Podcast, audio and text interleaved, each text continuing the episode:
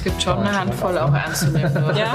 Sauvignon-Produzenten. Wer ist für dich ein ernstzunehmender Sauvignon-Produzent aus Der Deutschland? weiß es jetzt, wenn es Der weiß es jetzt.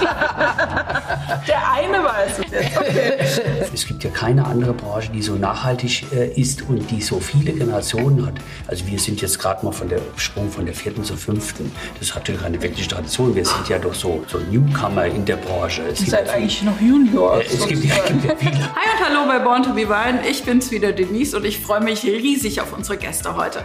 Mit dabei ist Gesine Roll vom Weingut Wedenborn aus dem rheinhessischen Monzernheim. Und sie hat mit dabei den Wilhelm Weil vom Weingut Robert Weil aus Kietrich, der Perle des Rheingaus sozusagen. Ja, und last but not least unterstützt mich Jochen Dreißigacker vom Weingut Dreißigacker aus dem rheinhessischen Bechtheim. Ihr seht schon, Rheinhessen trifft auf Rheingau, Sauvignon Blanc trifft auf Riesling und nicht zuletzt treffen hier drei Weinpersönlichkeiten aufeinander, die uns mitnehmen auf eine Reise hin zu großen Lagen und noch viel größeren Gewächsen. Also bleibt dran und genießt die Show. Wollen wir mal anstoßen, ihr Lieben? Ja? Zum Wohl. Mhm. Zum Wohl. Schön, dass ihr da seid. Ja, wir freuen uns, dass wir hier sind. Das will ich auch meinen. Ja, schau mal. Hm, Was haben wir denn im Glas? Lecker schmeckt ich schon von mal. mir. Ich glaube, So wie ist es von dir. schmeckt. Sauvignon Alles da. 2020, Weingut Wedenborn. Ähm, ja, es ist Gute Sauvignon. Frage. Das ist ja als die Königin des Sauvignons so ein bisschen gehandelt in der Presse, ne? Sagt man so, ja, habe ich auch gehört. ja, also bei Wedenborn gibt es 50 Prozent der Rebfläche, ist Sauvignon Blanc. Und äh, es gibt äh, eine Trilogie, also drei Stück. Ja. Und das ist jetzt der, der Gutswein. Aber das ist für uns ja die wichtigste Visitenkarte, weil da die, die meisten Flaschen auf dem Markt sind letztlich. Genau, das ist jetzt der Einstieg Wedenborn, Sauvignon Blanc 2020. Du hast ja ehrlicherweise mit Sauvignon angefangen, als in Deutschland da viele Kollegen noch drüber gelächelt haben, ne? Ja, das war schon so. Oder? Aber allen Unkenrufen zum Trotz weitergemacht. Ja. Ja. ja, also das hatte Anfang der einstelligen 2000er nicht die Lobby von heute. Äh, gar keine Ja. eigentlich. Ja, es war ja recht neu aufgetaucht. Ist ja keine Neuzüchtung, ähm, aber es wurde mh, so ein bisschen, ähm, ich will nicht sagen gleichgesetzt, aber es war was Neues hier. Ja. Das hat aber Und, gut hingepasst ähm, euch. Ja, es hat herrlich zu Wedenborn gepasst. Es passt aber auch herrlich zu den Kalkböden, äh, Hast du die auch gelächelt? da sind. Nee, ich habe immer zu ihr gesagt, dass wir nur Sauvignon machen. schon früh. Habe ich wirklich schon früh gesagt. Das macht sie heute ja fast nur. Ja. Aber jetzt, wenn man, äh, alle Winzer drumherum haben ja damals Riesling, Riesling, Riesling gemacht, heute auch viel. Und du hast gesagt, ich mache Sauvignon. So, aber das war ja jetzt zu der Zeit noch gar nicht so einfach, jetzt sag mal, so viel andere Sauvignons jetzt aus Deutschland zu schmecken. Hast du so eine Vision, Idee im Kopf gehabt schon für den Wein? Also mir hat's einfach persönlich gut geschmeckt, ja. Und äh, deshalb habe ich weitergemacht. Und äh, es gab kein deutsches Vorbild in dem Sinn, äh, wie es es heute ähm, definitiv gibt, ja. Und auch das war vor 20 Jahren, da würde man sich heute mit mehr Wissen und, und äh, hat sich schon anders in der Weinwelt bewegt, Ja. auch ganz anders noch Sauvignons beschaffen zur Inspiration. Das war damals auch nur der Fall. Also ich kannte damals vielleicht ein paar Südtiroler Sauvignons, aber dann hört es schon langsam auf. Ja? Also heute mit der ganzen Steiermark, die wir regelmäßig probieren oder auch freundschaftlich verbunden sind Ja. oder auch so sehr auf frankophilen Sachen, das kannte ich damals nicht. Was vielleicht ein Vorteil war, einen eigenen Stil zu entwickeln. Und das ja, wie wir alle, nur einmal im Jahr. Also alles, was du dir vornimmst, was du anders machen willst, wartest halt wieder ein Jahr drauf. Ja. Also der 2020er Jahrgang ist dann der wievielte? Das ist der, lass rechnen, äh, 19. Dann Ah ja, müsste wow. es sich bald, genau, gibt bald ein Jubiläum. Wow. Sag mal was zu dem Wein, die Herren. Ich finde ihn richtig, richtig lecker. Also ich mag das ja eh. Ich trinke die Sauvignon eh total gern. Und Gesine, ich finde, der hat eine super schöne Saftigkeit. Er ist nicht zu grün, was ich mag. Und du hast viel Frucht. Sehr klar, präzise, leicht, aber trotzdem saftig. Gut. Ich will mal weiter trinken. Ja, ich habe leider schon noch zum Gläschen getrunken. Gleich gell? möchte ich mal dazu sagen. Und du, Wilhelm, du musst ja häufiger wahrscheinlich da auch mal zu Hause die Weine probieren. Ja, ja, ja, ich möchte. Es Die gibt es nicht so oft. äh, äh, es interessiert mich ja. Ich habe mich ja, äh, bevor ich mich in die Frau verliebt habe, eigentlich in die Weine verliebt. Die kannte ich wesentlich früher schon. Ja. Und ähm, die hohe Kunst beim Sauvignon Blanc ist ja, dass diese Rebsorte sehr, sehr schnell in eine Zuckerreife geht, aber die physiologische, also die geschmackliche Reife da immer hinterherhängt.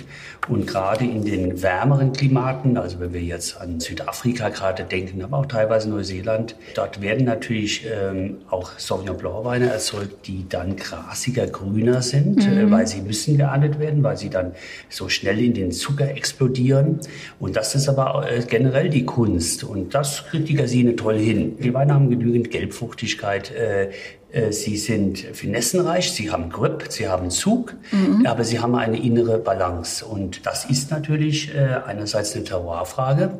Das geht besonders gut, muss man ganz klar sagen, im südlichen Rheinhessen und in der nördlichen Pfalz. Das sind genau genommen aus meiner Sicht so 20 Kilometer im Radius, mhm. wo das richtig gut funktioniert und wo wir äh, ein Boden haben, ein Kleinklima haben, um richtige ähm, Weltspitzen Sauvignon Blancs zu erzeugen. Mhm. Also ich bin mir sehr, sehr sicher, dass äh, das Thema äh, sich noch weiterentwickelt und die Gesine ist da stilistisch gesehen ganz, ganz vorne dran und mit mhm. 50 Prozent Sauvignon Blanc er hat sie ja, würde ich sagen, deutschlandweit den höchsten Sauvignon Blanc-Anteil. Also doch Königin des Sauvignon Blanc. Äh, so ganz, äh, Prozentual, so, ganz, so ganz unrichtig äh, ist diese Aussage, äh, die damals, ich weiß gar nicht, wo das war, im Stern, glaube ich, ja. Äh, hat das so vor zehn Jahren oder so plus minus gestanden. So unrichtig ist diese mhm. Aussage gar nicht. Ja. Oder Sagen wir mal so, sie ist richtig. Sie ist richtig, ich finde auch. Lassen wir das doch mal so stehen. Sag mal, ähm, das liegt aber auch ein bisschen daran, dass du schon so wirklich alte Reben hast, sag ich mal, ne? Also die ältesten sind jetzt äh, 20 Jahre alt, genau. Mhm. Das ist dann der Terrossa, der ist da auch noch im Kübel. Äh, klar, da fängt es erst an, richtig Spaß zu machen. Also Aha. sonst bei Riesling und so sprechen wir über alte Reben, die sind dann 50 Jahre alt. Mhm. Das kann der Sauvignon in Deutschland äh, noch nicht bieten. Aber 20 Jahre ist ja auch schon ein stattliches Rebalter. Auch hier drin sind schon einige Reben, die schon älter sind jetzt mit der Zeit. Dein Vater hat das schon im Versuchsanbau genau. gepflanzt, hast ja, du gesagt? Es gibt eine Rebsortenliste, was überhaupt nur zulässig ist zu pflanzen. Ja. Und da ist der Sauvignon erst knapp 20 Jahre drauf. Okay. Und vorher kann man dann mit einer Versuchsgenehmigung eben das auch anbauen. Genau. Und ah, das okay. tat er. Ich war damals auch ganz klassisch auf Riesling und Pinot. Aha. Vielleicht paar Burgunder. Und dann kam der Sauvignon ums Eck. Mein Vater ist ein sehr äh, umtriebiger Geist und wollte das ausprobieren. Und äh, ich fand das auch gut. Und mir hat es super gut gefallen von Anfang an. Und dann haben wir das damals gemeinsam und dann ich immer weiter äh, verfolgt. Ja.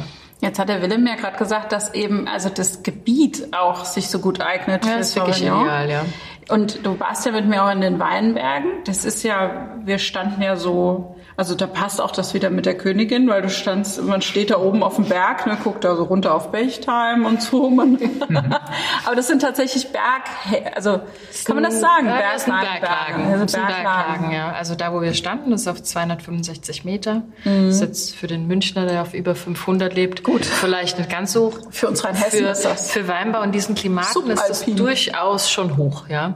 Und das ist für einen für einen Weingenießer als auch für einen Laien schnell nachvollziehbar, was der Berg macht. Das mhm. ist nämlich viel Wind, mhm. kühle Nächte, ähm, eine lange Reifezeit, sprich eine lange Zeit. Wir wollen ja immer die Trauben so lang wie möglich draußen lassen, mhm. sprich viel Aromaeinlagerung. Und das ist natürlich konträr ähm, mit, mit dem Zucker, der sich einlagert, weil wenn wir trockene Weine wollen, dann müssen wir alles während der Gärung in Alkohol umwandeln. Mhm. Und wenn sich das deshalb langsamer einlagert, lieben wir Winzer das, dass man auch mit 12, 12,5 Alkohol auskommen kann und es trotzdem voll die Aromenreife äh, auskosten konnte. Ja. Und dafür spielt die Berglage auch bei der Präzision oder bei den präzisen Weinen, die ich mag, präferiere und produzieren mag, ähm, voll in die Karten. Ja. Das muss man schon auch sagen, ja. Bist du neidisch auf ihre Weinberge? Du bist ja quasi in der Nachbarschaft. Ich bin gar nicht neidisch, 0,0, weil ich es gern trinke. Berglagen, Wind und so, das meine ich? Nee, also sagen wir so, wir haben die Berglagen Wind, wir sind auf der anderen Seite ähm, mit dem Riesling, aber jetzt nochmal zurück äh, zu Sauvignon. Du musst dich ja schon auch darauf fokussieren. Du musst auch, das ist eine Leidenschaft, die man auch erstmal rauskitzeln muss. Das ist mhm. genau das, was du gerade von deinem, von deinem, Vater erzählt hast. Umtriebische, probiert's aus. Und es ist ja auch eine Stilfrage, was du mhm. machen willst. Ne? Und du kannst auch da Terroir klar, wir haben unsere Böden, unsere Lagen und die kannst du unterschiedlich auch prägen, je nachdem, wie du sie, wie du sie darstellst. Und ich glaube, das sind einfach zwei unterschiedliche Arten. Deswegen, ich habe immer für mich gesagt, ich kann niemals ein gutes Sauvignon Blanc Winzer sein, weil der ganze Ausbau, den wir haben, einfach komplett konträr geht. Das Okay. würde meiner Meinung nach gar nicht so gut schmecken können. Und deswegen äh, habe ich auch früh für mich gesagt, ich trinke es viel lieber. Sehr, sehr gerne von der Gesine. gut. Genau, und du konzentrierst dich aber anders. Man Das muss ja auch nicht alles produzieren. Genau, genau. Äh, und, deswegen, und, deswegen, trinkt, ja. und deswegen auch da sicherlich spielt da nochmal, gerade die Lage um Mohnseinheim und so weiter, ist es nochmal ein Stück kühler als bei uns Bechtheim. Ist also, wäre zu warm, auch definitiv. Mhm. Ja. Aber auch jetzt, wenn du über die Kuppe gehst, müssten Westhofen, da wachsen auch schon noch gute Rieslinge. Ne? Mhm. Aber man sieht ja auch umgedreht, dass äh, gerade Terra Rossa kommt ja im Endeffekt auch Aus daher, ähm, halt auch großartige Rieslinge äh, wachsen. Aber das zeigt auch die Vielfalt wieder. Ne? Das macht auch ein Stück weit Rheinhessen aus. Ich glaube, äh, der Sauvignon Blanc-Anteil im Rheingau ist, ist geringer. Das wird auch nicht funktionieren, weil wir haben ja sau, saure Böden. Genau. Ja, saure Böden, Wir haben saure Boden Böden. anders. Und das der funktioniert Schiefer, besser. der Schieferboden eignet sich nicht für Sauvignon Blanc. Sauvignon Blanc braucht alkalische Böden, also Kalkböden. Kalk, genau. Braucht viel, viel äh, Wind, braucht gute Abtrocknung, äh, dass er gute Reife einerseits bekommt und auch kerngesund geerntet werden kann. Und das ist jetzt als Außenstehender, es gibt in Deutschland, würde ich sagen, ke- keinen, ich kenne zumindest keinen, keinen besseren Standort, wie genau dieses südliche Rheinhessen auf der Höhe, Höhe. und die nördliche Pfalz in den kühlen äh, Seitentälern und auch auf der Höhe. Und das sollten wir, denke ich, als deutsche Winzer nutzen. Klar. Das, das werden nicht viele sein. Das ist ja eine begrenzte Rebfläche und die Gesine ist da halt ganz, ganz äh, vorne äh, dran, weil große Weine wachsen natürlich erst einmal im Kopf. Aber das, was im Kopf äh, wächst, das muss dann auch umgesetzt werden in das operative Tun. Und es kommt dann noch dazu, dass auch Herzblut erst so langsam wächst. Das sind Prozesse, die brauchen viele Jahre. Wir haben ja jedes Jahr nur einen Schuss mit einem Ja. Jahrgang. Und das Schöne ist aber, wenn du in einem Jahrgang verschiedene Schüsse abgeben kannst, weil ähm, auch beim Sauvignon Blanc Sauvignon Blanc ist ja die Diva schlechthin, muss man sagen. Riesling ist eine sehr herausfordernde Rebsorte, aber endgültig auch eine dankbare Rebsorte. Und Sauvignon Blanc, auch wenn weltweit erst einmal eine Rebsorte, die eher so im Trinkweingedanken äh, gesehen äh, wird, aber große Sauvignon Blancs, die sind die Diven schlechthin. Und die gibt es nur an wenigen Standorten, weil Sauvignon Blanc braucht die richtige Ernte. Und das bedeutet, du kannst nicht über die handwerkliche Größe hinausgehen. Du brauchst genügend Größe, du, äh, das ist wichtig. Ein Winzer, der das ergänzungsmäßig macht, der macht das aus der Marketing-Sicht. Ich habe auch Sauvignon Blanc. Das machen ja Es- viele jetzt Es, inzwischen. es ist eine kleine. Ergänzung. Ja, ja. Du brauchst eine Rebfläche, die groß genug ist. Du musst aber sich in einer Größe bewegen, dass du handwerklich unterwegs bist und du musst einfach diese Rebsorte die musst du in den Griff kriegen. Mhm. Deshalb musst du aber auch gefühlsmäßig mit dieser Rebsorte verschmelzen. Und das ist ein Prozess, der braucht Zeit. Das haben wir als deutsche Winzer über Generationen mit Riesling gelernt. Das sind wir Vollprofis, das kann uns keiner was vormachen. Und Sauvignon Blanc reden wir von 20 Was Jahren. Neues, ja. Und da muss man sagen, das ist Deutschland mit ganz wenigen Erzeugern. Das sind eine Hand, vielleicht sind es auch zwei Hände. Die sind da auf einem richtig guten Weg. Du hast auch gesagt, ein Lesefenster ist ultra schmal, gell? um das so hinzukriegen, Sauvignon wie kurz, du das ja. in den, ins Glas kriegst. Das ist bei Sauvignon, weil die Zuckereinlagerung sehr, sehr schnell geht, muss man relativ schnell zuschlagen sozusagen, muss jederzeit im Weinberg sein und es wahrnehmen und das Zeitfenster, diese Lage, die jetzt, die man jetzt für ideal hält zu holen, Ja. dann auch holen kann. Also es braucht ein Stück weit, auch wenn Boutique und klein und so alles gerade total hip ist und äh, das sind wir auch alle im Ja. Vergleich zu sehr, sehr vielen Na, großen Gütern handwerklich weltweit. Aber wir sind und so. handwerklich, ja. Ja. Und es sind alles kleine Gebinde. Und es wäre auch nicht das Gleiche, wenn diese Menge alle in einem Tank vergoren wäre, ja. Es sind ganz viele kleine Gebinde und letztlich kommen die dann wieder zusammen. Also jede Lage, jeder Weinberg wird einzeln zu seinem optimalen Zeitpunkt geerntet. Kommt dann wieder zusammen und dann Blumenstrauß an, an Aromen letztlich, ja. Und kein einzelner Wein kann so gut sein wie viele das gute Cuvée. Weine, die als Cuvée zusammenkommen. Als Rebsorten, reines Cuvée in dem Fall, ja. Jetzt machen ja echt in Deutschland schon einige Winzer in den letzten paar Jahren Sauvignon Blanc, weil es so ein bisschen schick geworden ist. Ne? Aber ist denn dann dieser typische Sauvignon Blanc Trinker überhaupt der, der sich bei dir wohlfühlt? Weil das, das ist anders. Das ist au außergewöhnlich. Es finden sich beide äh, bei Wedenborn, ja. Also es gibt Sauvignon-Trinker, die auch sich in den Gutswein total zu Hause finden, aber auch ernsthafte Weintrinker ähm, äh, können sich trotzdem darauf einlassen, ja. Ja. Ähm, Weil es eben nicht zu grün, aber auch unbedingt nicht zu überreif ist. Okay, ja. Willem, du machst ja gar kein Sauvignon Blanc, sondern Riesling. 100% Riesling. 100% Riesling, ja. Und der Jochen hat auch schon äh, gerade da schon was in der Flasche. ne? Füllt doch mal aus. Vorbereitung. Vorbereitung. Vorbereitung. Vorbereitung nehmen wir einen Lauf. Wird alles Der präpariert. Sauvignon ist sehr dominant und deswegen brauchst du so zwei, drei Umdrehungen. Okay. Ich bin ja immer, immer dafür prädestiniert, dass ich durcheinander mache. Du Und jetzt hast du es schon wieder Du gemacht. hast, du hast gerade. das ist überhaupt, das ist kein Problem. Ich bin direkt gut eingestiegen. wir sind mal fangen gleich richtig an. eingestiegen. Nein, wir, bei den trinken uns runter. Wir, wir, Ah, klasse. Bei der ersten Lage Mittendrin. trinken wir mal runter, aber ein guter äh, Riesling muss dann äh, auch als Ortswein nach der ersten Lage dann auch noch funktionieren. Okay. Also was haben wir denn jetzt im Glas von dir, vom Weingut Robert Weil? Ja, wir haben jetzt ein Klosterberg. Wir haben ja, auch wir sind Berglagenwinzer, äh, Begeisterte. Heißt kühler, heißt Wind, heißt lange Hängezeit der Trauben. Äh, die Zuckereinlagerung findet nicht so schnell statt. Die Beeren sind relativ klein, karger Boden, in unserem Fall Philippboden, also grauer, äh, grauer Schiefer. Also saurer Boden, wie wir vorhin Auch gelernt haben. Sauerboden, da äh, passt mit dem Riesling äh, äh, sehr, sehr gut. Und das ist jetzt eine erste Lage. Wir haben ja vier verschiedene Stufen. Das ist der Gutswein von Grund auf Gut. Die nächste Stufe ist der Ortswein, den haben wir auch hier. Und wir steigen aber jetzt mal, äh, da, äh, da mal gleich richtig einsteigen. Der gleich, Jochen macht keine halben Sachen. gleich bei der ersten Lage ein. Ähm, darüber gibt es natürlich dann noch die große Lage. Ja, der Riesling passt einfach zu uns. Deshalb sind wir mal langweilig und äh, wechseln da auch nichts. Das haben wir über Generationen so durchgehalten. Aber 100% Riesling, das ist mal eine Ansage, jetzt mal ehrlich. Einerseits ja, aber es gibt natürlich auch ein Profil, es gibt ein klares Gesicht. Äh, Die Welt weiß, ja, was von uns zu halten hat. Rheingau ist Riesling, Riesling ist Rheingau und Weil ist in der Extremform halt Riesling und äh, ist ein klares Statement. Ja. Was den Vorteil hat, äh, dass man natürlich, wenn man auf dem Weltmarkt ist, auch eine Unverwechselbarkeit hat, auch mit Etikett und dem ganzen Tun. Es hat vielleicht aber auch den gewissen Nachteil, dass man natürlich äh, nicht äh, einem Direktkunden eine ganze Breite, einen Blumenstrauß verschiedener Weine bringt. Ja? Auch das muss man ganz klar sehen, weil es gibt ja durchaus den einen oder anderen Wein- Weinkunden, der sagt, ich trinke das gerne und das gerne, dann gehe ich in den Weingut, suche mir das aus oder suche mir das aus. Das können wir nicht. Wir sind Riesling-Spezialisten, aber wir fühlen uns da durchaus sehr wohl damit. Ja, und ähm, sag mal was zu dem Wein, den wir jetzt im Glas haben. Ich glaube, die Gesine hat den noch gar nicht im Glas, oder? Doch, doch auch. Ah, Hast, okay. du, hast du nicht aufgepasst? Ich habe nicht aufgepasst.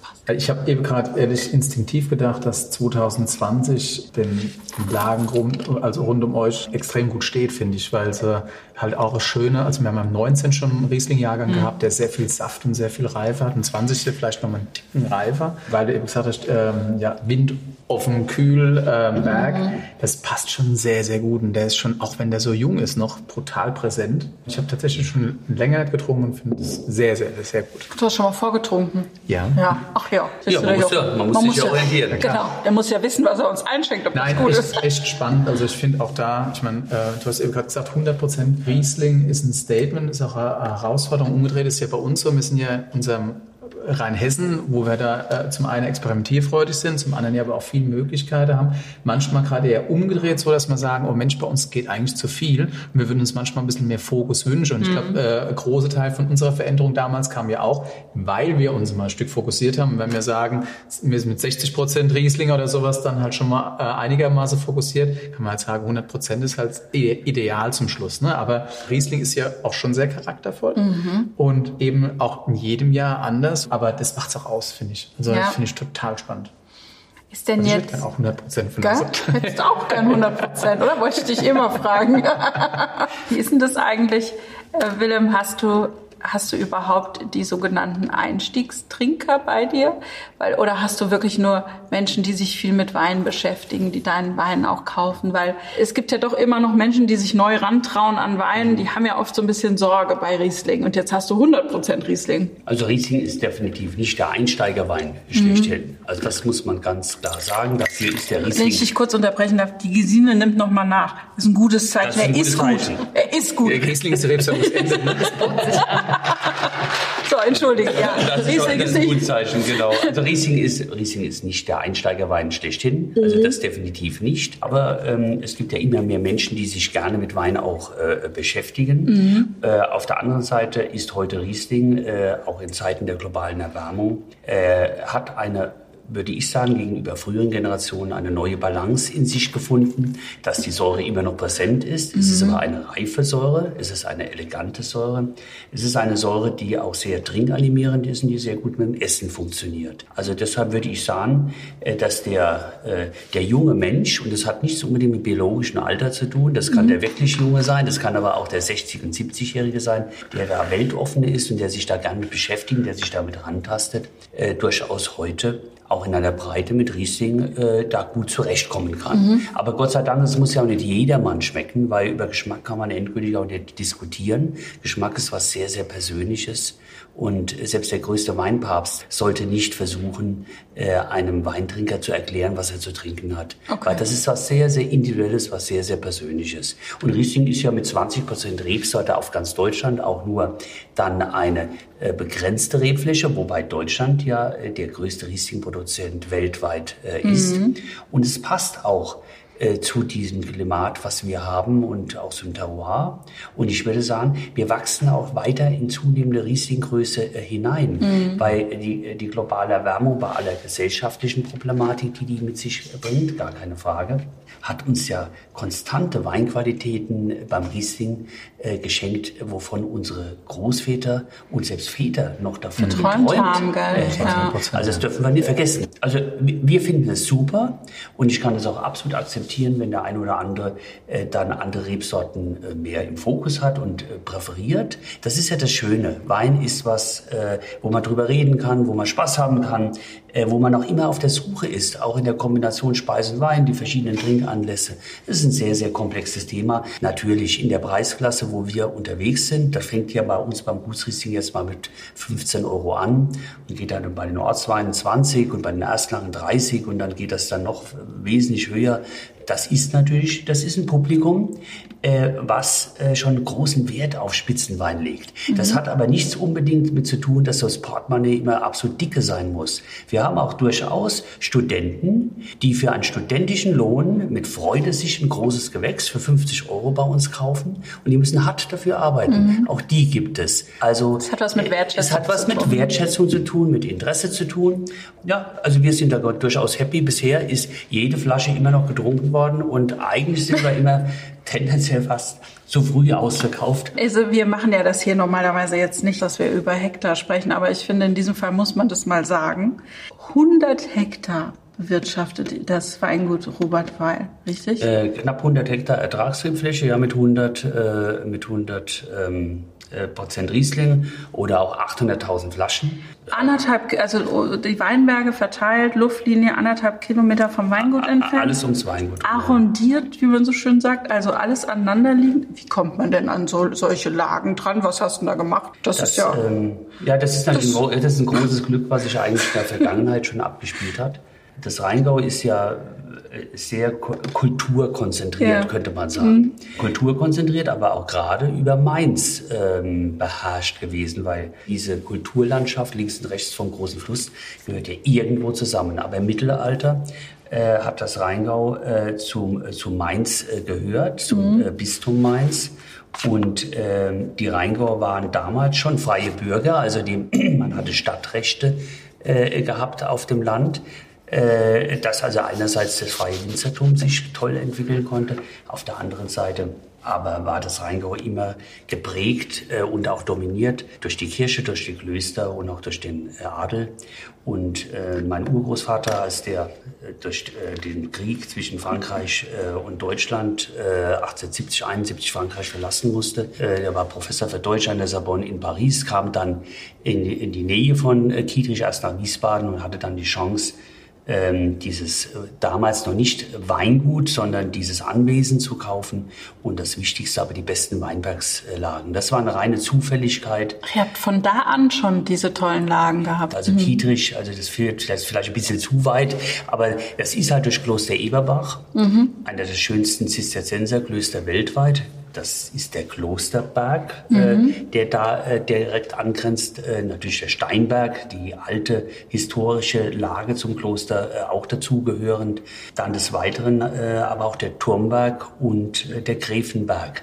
Der Gräfenberg äh, war im Besitz von zwölf gräflichen Familien dieser mhm. Zeit. Die wiederum haben im Schutz dieser Burganlage gelebt. Äh, das war äh, der wichtigste Landweg äh, über Limburg bis nach Köln, wo Wein transportiert worden ist. Und äh, von daher gibt es in Kietrich, in diesem kleinen Ort, halt eine unglaubliche äh, Kulturdichte. Äh, das war in einer großen Umwälzung äh, gewesen, äh, Mitte, Ende des 19. Äh, Jahrhunderts. Und genau just in dieser Zeit ist mein Urgroßvater nach Kietrich gekommen. Okay. Und somit konnte halt diese arrondierte große Fläche direkt um das Weingut gelegen, Luftlinie mit Klosterberg, Turmberg und Gräfenberg dann entstehen. Und damit 100 Prozent Riesling. Also es sind die Zufälle, ja. Es mhm. gehört im Leben halt auch irgendwo Glück dazu. Aber du hast äh, das schon noch ein bisschen ausgebaut, oder? Äh, ja, so, das waren nicht 100 Hektar. Äh, nein, das war es nicht. Also das Weingut hatte in der Ursprungsgröße dann 30 Hektar mhm. und hat sich dann in meiner Zeit dann auf 100 Hektar dann, dann erhöht. Da kamen also dann einige Glücksfälle auch in meiner Generation noch dazu. Noch dazu, ja. ja. Praktisch. sehr praktisch, sehr praktisch. Stehst du dann manchmal da an deinen Weinbergen, schaust da so drüber? Ich stelle mir das so vor wie in der König der Löwen. Weißt du, so alles, was dein Auge berührt, ist dir. Also das ist ja schon verrückt. Also eine Fläche von 100 Hektar. Wie viele Fußballfelder sind denn das? Das ist doch, wie, wie managt man das als Weingut? Das ist 100. Ein, äh, ein Fußballfeld hat, hat, schon hat so viel wie ein Hektar. Also das reine Fußballfeld Ich habe schon gehört, dass du gut bist mit Zahlen. Siehst du, da bin ich, weiß ich ja jetzt Bescheid. Okay. Besitz ist sowas, sowieso was sehr Relatives. Also meine Lebensauffassung ist, ähm, äh, glückselig ist der, der dient und dafür belohnt wird und dafür dann auch Früchte ernten darf, im wahrsten Sinne des Wortes, ja, was wir Winzer ja tun. Ansonsten sind wir ja nur Sachwalter in einer Generation und geben eine Staffelholz in eine nächste Generation. Und ähm, ich denke, das Entscheidende ist, dass man für ein Ziel dient. Und mir ist der deutsche Spitzenwein was ganz, ganz enorm Wichtiges, natürlich im Spannungsfeld von Tradition und Moderne. Also gerade die Weinbergsklassifikation, äh, dieses Herausarbeiten geborener Qualitäten aus dem Weinberg, das Handwerk, was mir sehr, sehr wichtig und entscheidend scheint, in den Mittelpunkt äh, zu stellen. Und logischerweise aber diese Tradition auch immer weiterzuentwickeln, weil ich der festen Überzeugung bin, eine jede Generation hat die Aufgabe, sogar fast die Verpflichtung, ihre Fußstapfen zu hinterlassen. Mhm. Also Tradition hat nicht was mit verstaubt zu tun, sondern die konsequente evolutionäre Weiterentwicklung äh, derer, dass man an der nächsten Generation dann auch wieder ja, äh, eine brennende Flamme übergeben kann. Das ist was sehr, sehr Wichtiges. Aber nicht das unbedingte Brechen mit dem, was vorher war. War alles, was man heute tut in der Gegenwart, hat Vergangenheit gehabt und muss natürlich auch visionär in eine Zukunft getragen werden. Ich finde das sehr bescheiden.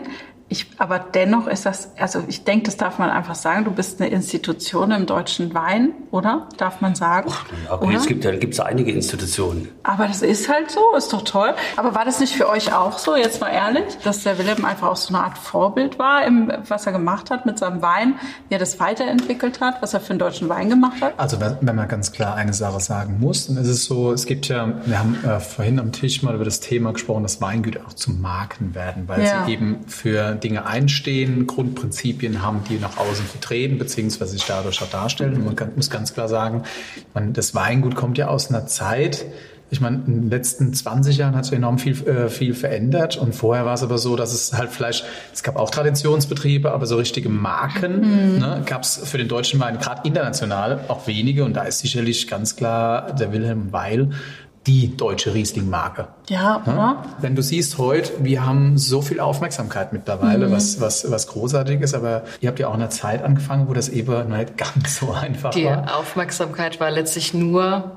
äh, möglich, weil die Grundpfeiler okay. nach dem Weinskandal gelegt wurden, ne? in den 80ern Exakt. oder End 80er und Anfang Exakt. 90er, da jemand vorangeprescht ist Wilhelm und andere. Und das heute noch tut, also das, das weiter wollen wir tut, nicht, ja, ja, die genau, PS ja, nicht genau.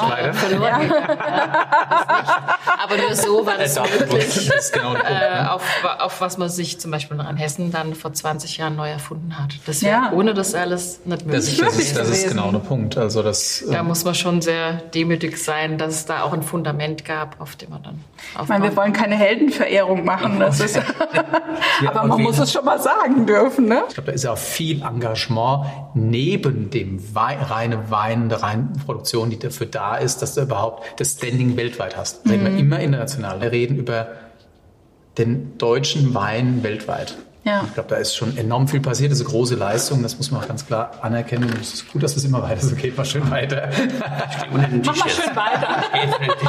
so, jetzt aber genug. Was ja wahrscheinlich häufiger mal als Kritik kommt, ich sage das jetzt einfach mal so, ist ja, bei 100 Hektar stellen sich wahrscheinlich Menschen die Frage, ist das handwerklich gemachter Wein? Aber ja, das macht ihr. Ja, okay, da Das ist ja gibt keine es, Frage von Größe. da gibt es ja. Genau, aber das äh, muss man vielleicht mal erklären. Ja, da gibt es ja äh, endgültig äh, weltweit ganz andere Größen.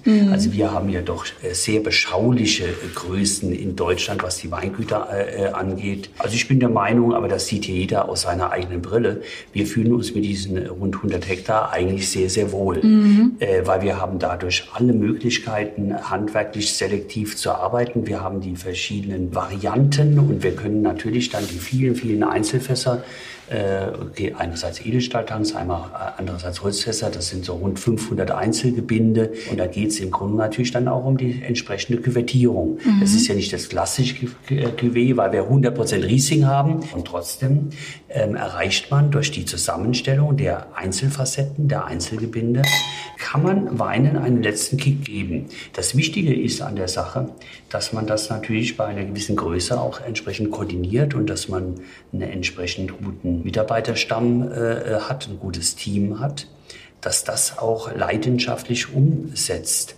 Also das heißt, der Unternehmer hat sogenannte äh, weitere Unternehmer unter sich, die das alles mittragen. So haben wir halt drei Kellermeister und wir haben zwei Außenverwalter, die das leidenschaftlich mit mir halt mittragen. Und die Leute, die mit mir vor über 30 Jahren angefangen haben, die sind alle heute noch da. Super. Und das macht natürlich dann auch ein Weingut sehr, sehr reich. Ja? Mein Weingut ist nur so reich wie äh, wie die Mannschaft. Ja, die Mannschaft macht ja die Leistung. Und ich, meine Auffassung ist, ich bin der Trainer. Ich muss nicht der beste Spieler sein in jeder Position. Aber was ich kann, ich bin der Trainer. Und ich weiß sehr wohl, wie ich die Mannschaft wo, wie einsetze, wie ich es kombiniere. Und meine Aufgabe ist es, das so zusammenzusetzen, dass wir in der Champions League, und der, denke ich, sind wir, dass wir die Spiele gewinnen. Jeder kriegt im Grunde so viel Freiraum auf, sein, auf dem Spielfeld, wie er auch bereit ist, Verantwortung dafür zu, äh, zu übernehmen. Das ist eine ganz, ganz wichtige Sache. Du bist aber, das, das finde ich, muss man schon nochmal sagen, du bist jetzt nicht nur der Trainer und Verwalter dieses äh, Weinguts, sondern du bist auch Winzer. Ja, ich habe, ich habe auch selbst mal Fußball gespielt. Ja. okay, Also Wie nennt man das? Trainer, Spieler? Der Motor? Spielertrainer. Nee, Spielertrainer. Spielertrainer. Spielertrainer. Also Wilhelm ist schon für die Produktion entscheidend, was, Also ein was richtig, guter, passiert. ein, ja. richtig, ein richtig guter Trainer muss auch, muss auch mal ein richtig guter Spieler gewesen sein und muss auch das Herzblut haben, muss das einfach spüren und muss wissen, wie es geht. Ja. Und dazu gehört halt einfach, ich habe äh, logischerweise, ich habe eine Winzerlehre gemacht. Ich weiß, wie das ist, draußen zu stehen bei minus 10 Grad äh, und äh, Reben zu, äh, zu schneiden. Ich weiß, was noch kälter ist, äh, im November äh, die Beeren aus diesen Trockenbeerenauslesen zu selektionieren. Weil wer das einmal gemacht hat, das sind zwar dann 5 Grad Celsius plus, wenn du aber die, äh, den Traubensaft an den Fingern äh, hast, dann gucken, was das für Schmerzen äh, bedeutet. Aber ich, ich muss nicht alles können, das müssen wir alle miteinander nicht, aber ich weiß es, wie es vom Grundsatz her funktioniert. Ja. Man muss, auch, muss sich halt aber auch immer ein bisschen die Demut bewahren und muss andere dann auch tun lassen. Dann kriegt man da richtig Dreif in die Sache rein. Wenn man dann unsere Leute sagt, sagen die natürlich, der Wald ist ein Kontrollfreak. Äh, Freak. Der hat alles unter Kontrolle. Natürlich weiß ich alles, aber ich muss es ja nicht zugeben. Ja. Also, So ein Tier. Nee, aber ich habe gelesen, du machst so lange Listen. Da hast du aber sehr genau gelesen. Also über, über, dieses, äh, hast. über dieses Stadium, über dieses Stadium bin ich hinweggekommen. Es gibt nämlich eine wesentlich bessere äh, Angelegenheit. Das stimmt, Checklisten zu haben. haben. Mhm. Also soll und ist abzugleichen. Mhm. Das ist was sehr, sehr Entscheidendes. Mhm. Äh, und wenn Dinge sehr komplex sind, also mein Kopf ist relativ groß, aber so groß kann ein Kopf überhaupt nicht sein. Aber ich lasse heute Checkliste die Abteilungsleiter schreiben. Ah, sehr gut. Das hört sich alles so dramatisch an. Wir sind ein landwirtschaftliches Unternehmen, aber die stellen ihre Checklisten mir vor. Mhm. Und ich gucke über die Checklisten drüber, dann weiß ich auch, ob die ihr Job kapieren, dann gebe ich meinen Senf dazu und dann geht manches leichter. Weil wenn du, äh, wenn du nämlich alles vorgibst, das war so meine Taktik vor 30 Jahren, vor 20 Jahren mhm. äh, und vor 15 dann Jahren. ich weiß auch sehr genau, wer das mit den Checklisten, du hast aber sehr gut recherchiert, äh, wer das gesagt hat. Auch ein sehr, sehr guter, äh, ein sehr, sehr guter Freund äh, von mir, äh, auch ein sehr, sehr erfolgreicher Winzer heute, ja. der bei uns äh, früher dann auch im Team äh, war. Man muss Menschen auch Freiheit, äh, Freiräume geben. Ja. Das und siehst du ja auch so, Jochen, gell? Freiräume ist für dich auch so ein wichtiges Thema im Total. Betrieb. Es geht tatsächlich darum, jeder will heute auch irgendwie ein freier Geist sein, will sich für wirklichen einbringen, beziehungsweise auch irgendwo an was mitarbeiten. Ich glaube, wenn du es zu arg einengst, dann ist das echt das Thema. Auf der anderen Seite musst du aber auch irgendwie, je größer das Team ist, auch ein bisschen die Kontrolle bewahren. Und ich glaube, auch ein ganz wichtiger Punkt ist, du musst selbst immer wissen, über alles Bescheid wissen, eben die Demut auch zu haben, zu sagen, ich bin grundlegend Winzer und ich kenne mich in jeder Position aus, aber ich weiß auch, ich kann nicht mehr alles erfüllen, mhm. sondern du brauchst im Endeffekt die Leute, die das für dich zum Schluss auch durchführen, nach deiner Idee. Mhm. Solange du im Detail arbeitest, kann der Betrieb so groß sein, wie er will. Ähm, mhm. Du musst halt im Detail bleiben, dann kannst du manchmal sogar, auch im großen Betrieb hast du äh, Spielwiese von verschiedenen Sachen, mit denen du arbeiten kannst, aber du musst halt im Detail bleiben. Wenn du einmal anfängst, nachlässig zu werden und irgendwie zu sagen, jetzt mache ich mir es einfach, dann hast du verloren. Mhm. Mit dem Team, mit dem Personal, Mit Betrieb, mit allem. Mit allem. Sondern ja. der Teufel steckt zum Schluss im Detail. Mhm. Und es geht ja zum Schluss auch was herauszuarbeiten. Mhm. Und, aber ohne ein gutes Team, ohne begabte Hände, ohne immer wieder neue Wind und äh, neue Inspiration, Weiterentwicklung, wird es nicht funktionieren, egal bei wem. Aber du guckst auch immer drauf, gell? Hast du gesagt? Ja, ja. Ich finde auch Details total wichtig, ja. Und das auch weiterzugeben, das zu vermitteln. Mhm. Wir sind alle Adern des Betriebs. Alle Verästeln. Ja, ja, ja. Egal, ja. egal wie groß. Qualität braucht fast ein Stück Größe. Ja? Wenn du nur ein Fass hast davon. Kannst du auch nicht viel draus machen. Ja, das Schlagzeug sagt, Qualität braucht Platz. ja, auch das. Auch, auch, auch Ordnung braucht Platz. Auch, was, auch, ein bisschen Fläche, habe ich jetzt gelernt. Steht auf keinen Fall im Widerspruch. Mhm. Definitiv mhm. nicht, ja. Okay. Ganz im Gegenteil. Die Weinberge von der Gesine und vom Jochen ja auf der schönen rheinhessischen Seite. Deine Weinberge sind auf der Rheingau-Seite. Da gibt's ja immer, steht, ja. die ist ja auch sehr schön. Aber da gibt's ja immer so schöne Sticheleien.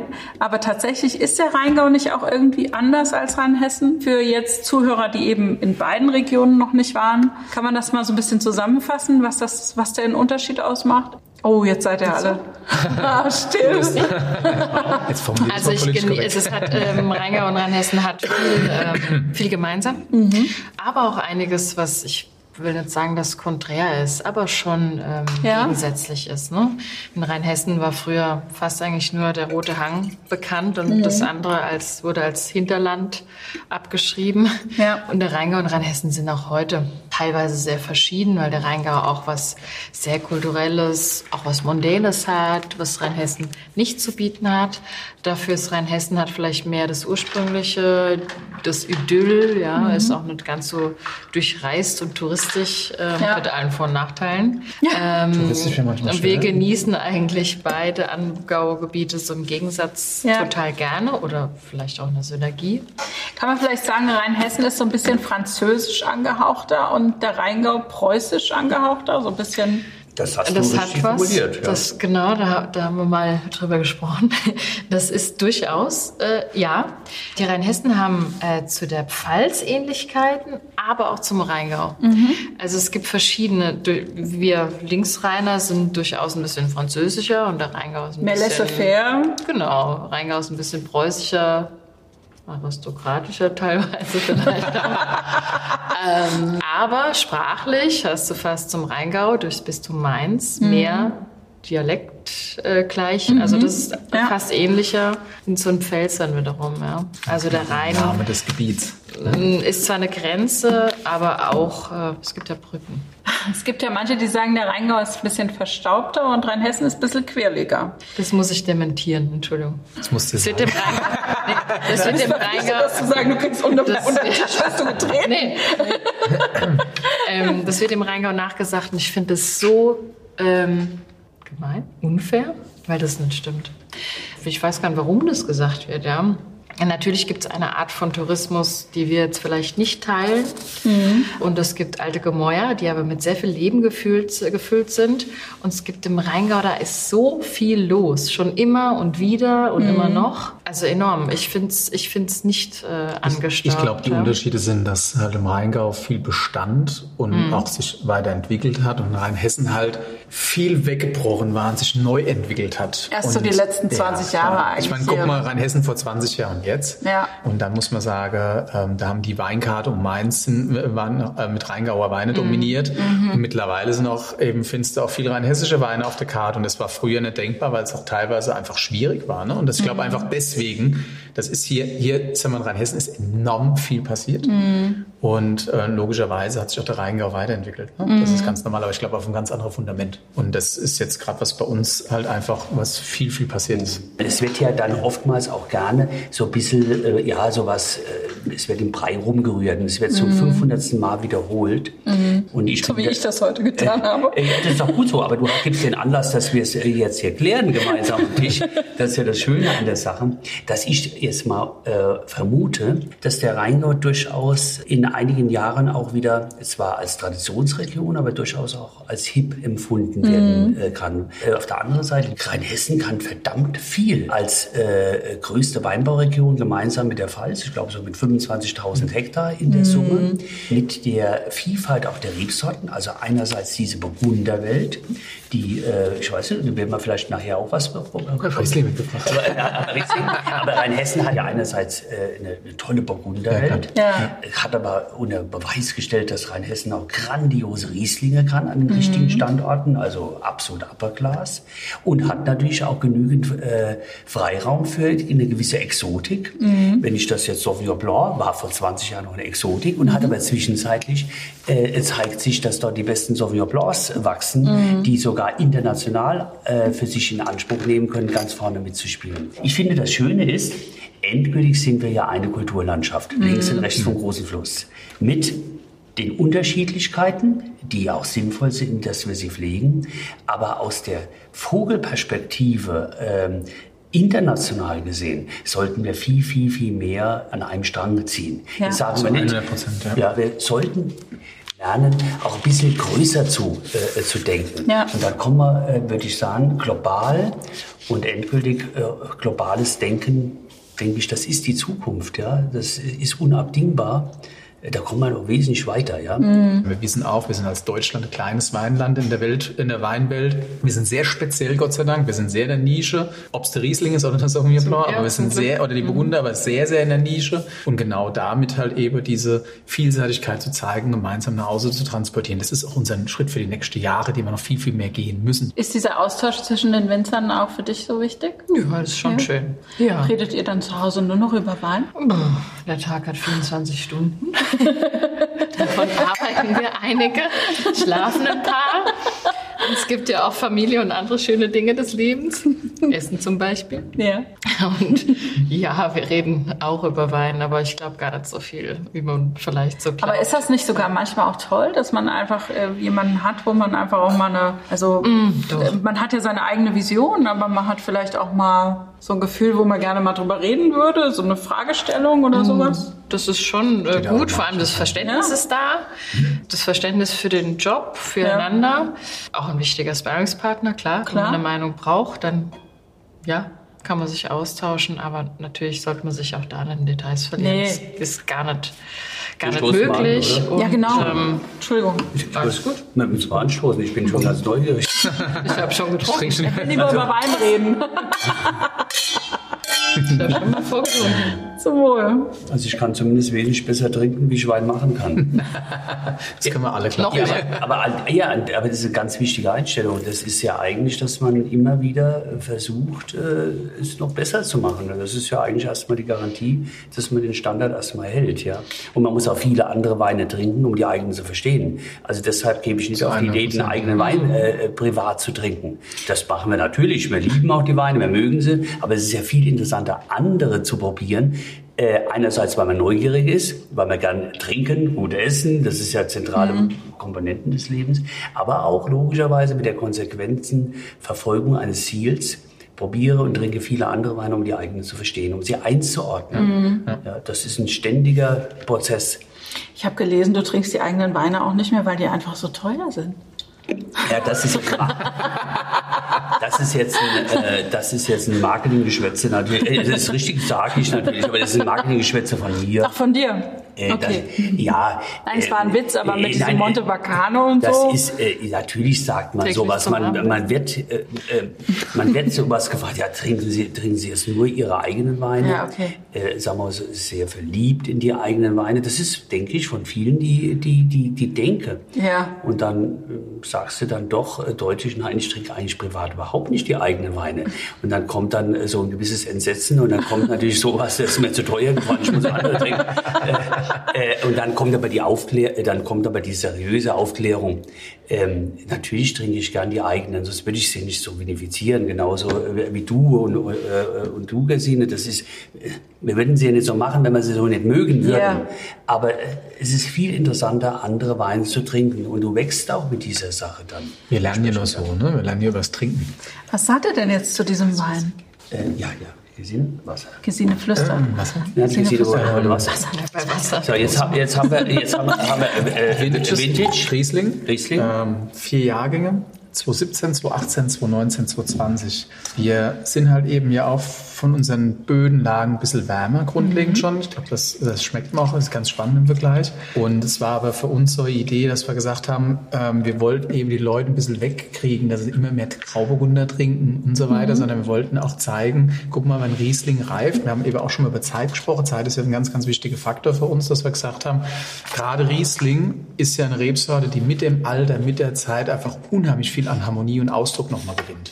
Und wir haben halt mit dem Wein gesagt, es ist ernsthaft so, dass wir uns eher so ein Beispiel an der am Grand Cuvée eine Champagne genommen haben, wo wir gesagt haben, dort machen sie auch nichts anderes, dass sie, dass sie Grundweine in verschiedenen Jahrgängen küvettieren und zum Schluss eine Idee von einem Weintyp, eine, einem, einem Grand Cuvée zu machen, wo sie was transportieren, einen Geschmack und ein Genusserlebnis, mhm. zum Schluss, was aber irgendwo auch wiederkehrbar ist mhm. und äh, aber auf eine natürliche Art und Weise und nicht irgendwie getuned oder sonst irgendwas. Das ist genau hier so ein Stück weit die Idee, ähm, bei Vintages, äh, mhm. dass wir wirklich einfach mal so ein bisschen die Tür für den Riesling öffnen auf eine andere Art und Weise. Halt normalerweise sind wir total jahrgangsbezogen und logischerweise auch Herkunft spielt für uns eine große Rolle, aber hier ist es ganz bewusst miteinander verbunden, auch äh, wärmere und kühlere Terroirs miteinander, um einfach ja, ein bisschen die Tür aufzumachen für die Nicht-Riesling-Trinker und die so ein bisschen zu überraschen. Also ein saftiger Riesling, ne? Bringt natürlich viel Komplexität mit, äh, viel Mundgefühl. Mhm. Wie du sagst, ein sehr, wir sagen saftiger mhm. Riesling, sagen wir, wir könnten genauso sagen, es ist ein Maul voll Wein. Das mhm. sind natürlich jetzt etwas regionale andere Beschreibungen, aber die es genau auf den Punkt bringen. Es ist halt ein sehr komplexer, vielschichtiger Riesling, der einen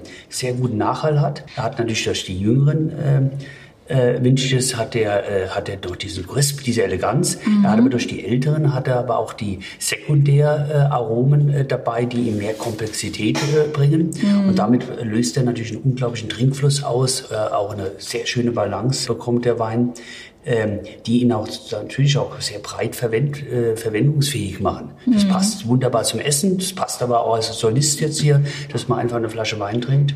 Und es zeigt halt, dass was reingekommen ist in das Geweih, dass das richtig qualitativ gut ist, weil das Qualität, äh, Geweih kann seiner Qualität nur so gut sein, wenn die Einzelkomponenten natürlich top sind. Ja. Mhm. Finde ich einen sehr, sehr guten Ansatz. Das ist eine tolle Idee, so etwas äh, auch auf den Weinbereich dann zu übertragen, was ja eigentlich eine wie du gesagt hast, das ist ja eine Grundidee großer Champagner äh, schon mhm. seit zwei Jahrhunderten. Was sagst du zu dem Wein? Ich finde die Idee äh, auch super, äh, weil es eine äh, äh, von, von Grand Cru kommt, die Herangehensweise und eigentlich ja sogar auch äh, dazu dient, Weintrinker heranzuführen durch was sehr ausbalanciertes. Ich glaube, mhm. alle, wie wir hier am Tisch sitzen, mögen ja junge Weine weniger gerne, weil die ja auch immer einen gewissen Nerv haben. Mhm. Auch manchmal nervig, weil es sehr aufgeregt noch ist. Mhm. Ne? Und der hat halt beides. Der hat diese jungen Komponenten, die einem total mitnehmen und hat aber auch schon sowas in sich Ruhendes durch die älteren Jahrgänge. Und das finde ich total toll. Und das gibt ihm diese Komplexität. ja. Und äh, kann mir auch vorstellen, dass der durchweg die Allzweckwaffe ist. Also vom Weineinsteiger bis auch zum Weingenießer ist jeder mit dem Wein happy. Also ich bin's. das gut. Aber sag mal, du hast ja jetzt das mit dem Vintages, ist, war ja so eine Idee, da mal auszubrechen aus dieser typischen Qualitätspyramide, ne? also Gutswein, Ortswein, Lagen. Dann hast du diesen Einzigacker gemacht, du hast die Legenden gemacht. Also du hast eigentlich immer irgendwie so crazy Ideen, nochmal neben der Qualitätspyramide sozusagen das nochmal anders zu benennen. Ist dir das zu langweilig mit der? Nee, ich probiere einfach gern viel Sachen ah, okay. aus. Und grundlegend, glaube ich, ist es ganz, ganz wichtig, dass wir unsere Qualitätspyramide haben, egal wie. Und die ist ja Gott sei Dank in den letzten Jahren hat sich das sehr positiv entwickelt. Mhm.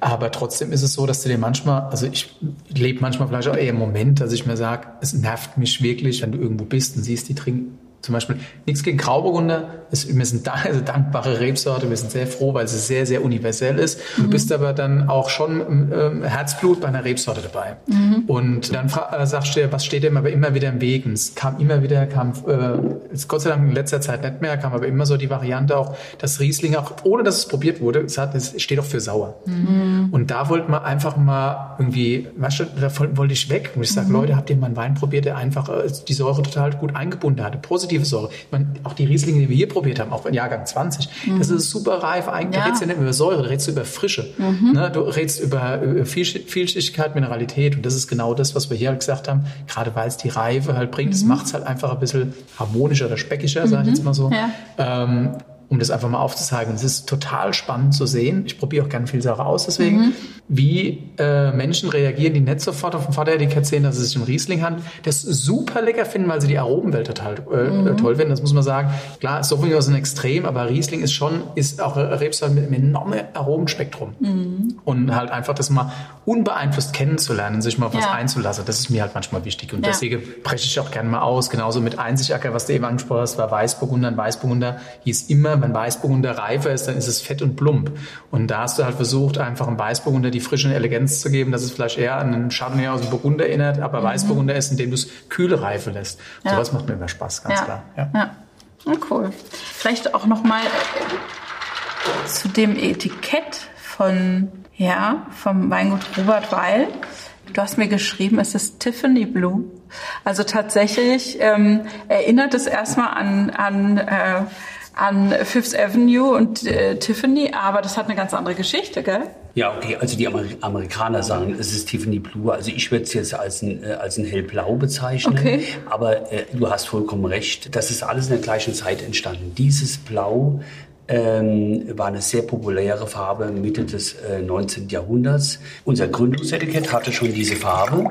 Damit tun wir Tradition und Moderne halt miteinander verknüpfen, was uns ja das Wichtigste ist. Tue Tradition pflegen, aber entwickle sie entsprechend äh, weiter. Und das tun wir halt nicht nur im, im Weinberg und im Keller, sondern auch über das Etikett ausdrücken. Und schön ist halt der Wiedererkennungswert. Man kann jetzt mit dem Etikett sagen, was man will. Das mag dem einen besser oder weniger gefallen, aber es wird sofort erkannt, ja. Das ist Weihnachten. Ja. Na, und ähm, war das nicht damals die, die Lieblingsfarbe vom Kaiser und ihr habt den Wein an den Kaiser geliefert? Und das, deswegen äh, natürlich klar, äh, die Königs- und Kaiserhäuser haben natürlich auch geschmacksbildend auf eine ganze Nation äh, äh, gewirkt. Okay. Äh, und es war eine Farbe, die er sehr geschätzt äh, hat. Und ja, wir waren Hoflieferant des Deutschen Kaiserhauses auch äh, des österreichischen Kaiserhauses, russischen Zarenhauses und des englischen mhm. Königshauses. Der Klüngel im positiven Sinn gemeint hat ja da zusammengehängt. Die waren ja nicht nur, dass sie zusammengehängt haben, die waren ja untereinander auch alle verwandt. Ja. Also von daher war man da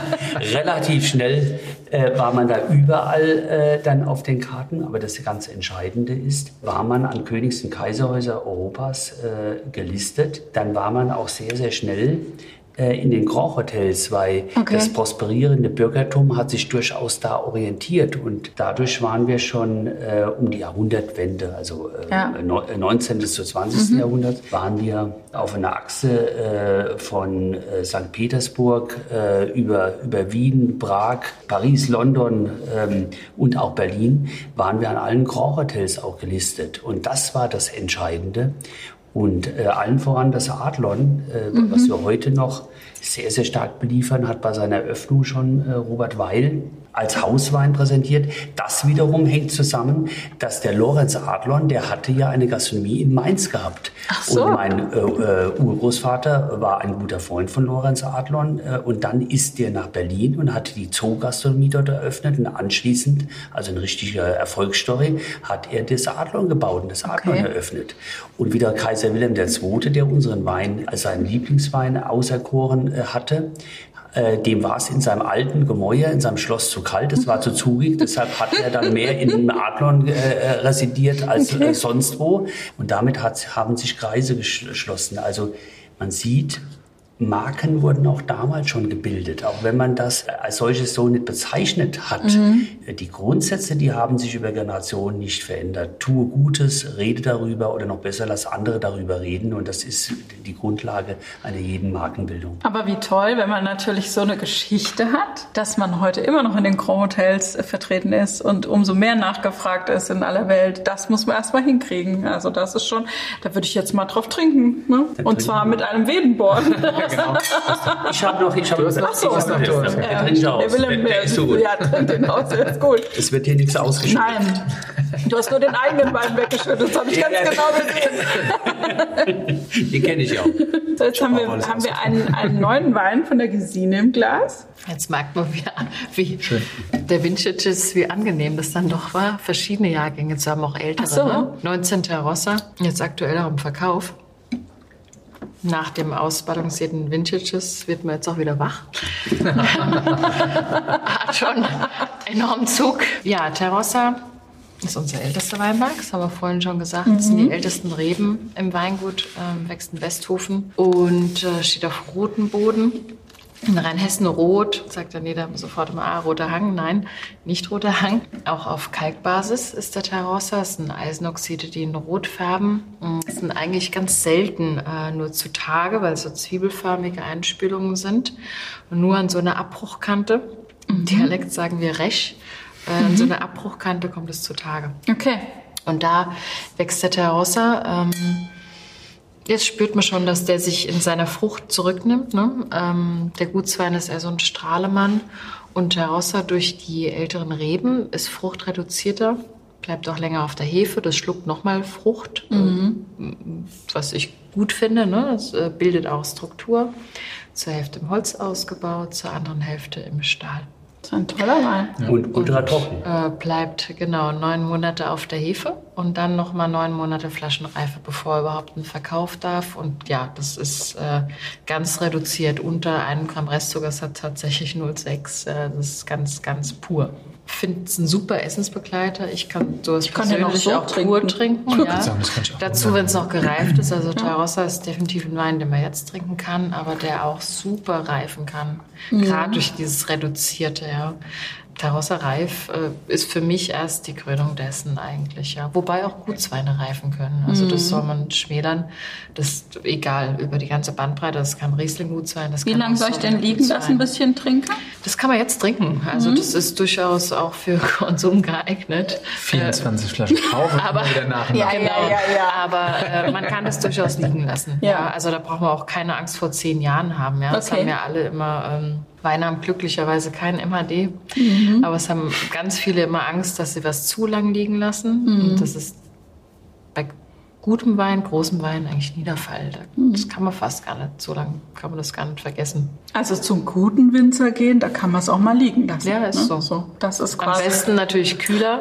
Kühler nicht gerade Raumtemperatur. Sind Nicht heute, so im wir wohnen ja, Kofferraum in wir wohnen Sonne. ja relativ warm Ja, heute. okay.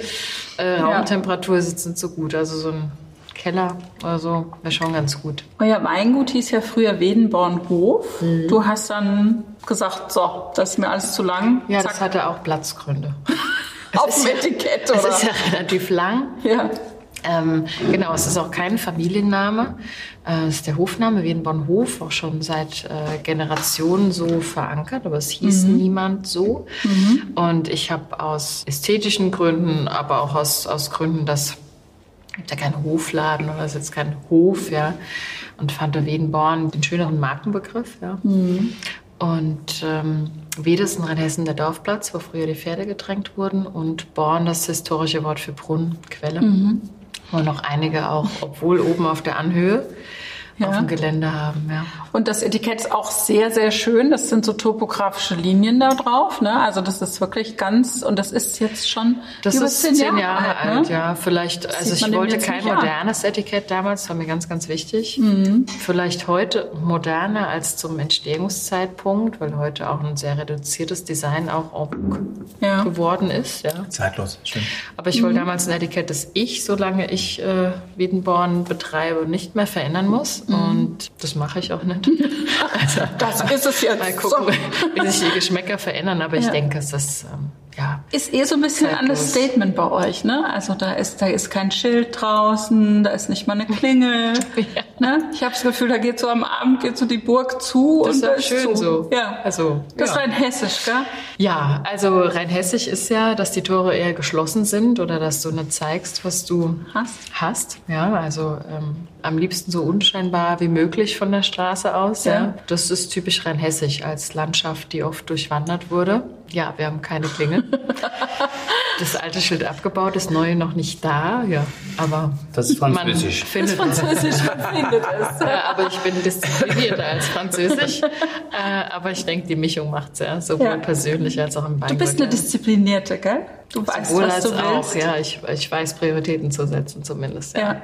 Ich habe manchmal das Gefühl, also du hast mir viel über, erzählt über deinen Wein. Du hast so eine intellektuelle Herangehensweise an den Wein. Ist denn das, kommst du aus so einer intellektuellen Familie? Wo kommt das her? Ist das deine Vision? Also Wein entsteht im Kopf, hat der Willem vorhin schon mal gesagt, das kann ich nur bestätigen. Also ja. du musst eine Idee von einem Wein haben, auch von großen Weinen haben und dazu gehört auch wieder das, dass du andere Weine getrunken haben musst, auch letztlich aus aller Welt. Mhm. Alte Weinwelt, was wir Europa nennen, oder auch die, die neue Welt, ähm, wo dann Südhalbkugel auch dazu kommt. Ja. Und dann ähm, findest du dich da drin plötzlich wieder und kriegst auch für dein Weingut neue Inspirationen. Das findet sich dann alles mhm. und irgendwann bist du da, dass du sagst, ähm, die Idee habe ich und ähm, kannst es auf dein Weingut im Prinzip dann abwandeln, ja. Und da lernen wir auch nie aus, weil die Natur uns natürlich auch sehr verschiedene Jahre schenkt. Und äh, die Erfahrung macht ruhiger, mhm. definitiv. Ja, dann kannst du ein bisschen aus, dem Repertoire, äh, aus dem Repertoire schöpfen und trotzdem sind die Jahre wieder anders. Ja. Und ob was richtig und falsch ist, weißt du meistens erst hinterher. Ja, also du musst sehr viele Entscheidungen auch in einer gewissen Ungewissheit treffen. Mhm. Aber trotzdem ist Erfahrung was, was dich dabei hm, bestärkt. Ja. Als du ins Weingut eingestiegen bist, da war ja auch dein Vater noch sehr mhm. aktiv, den habe ich ja auch noch gesehen, der genau. ist immer noch da. Und dein Opa war noch da. Mhm. Was du so erzählt hast, deine Eltern waren schon so Unruhegeister im positiven Sinne eigentlich. Ja, die haben ne? immer viel gemacht, im positiven Sinne, durchaus, ja. ja. Also die haben immer viel, äh, viel bewegt, ja. ja.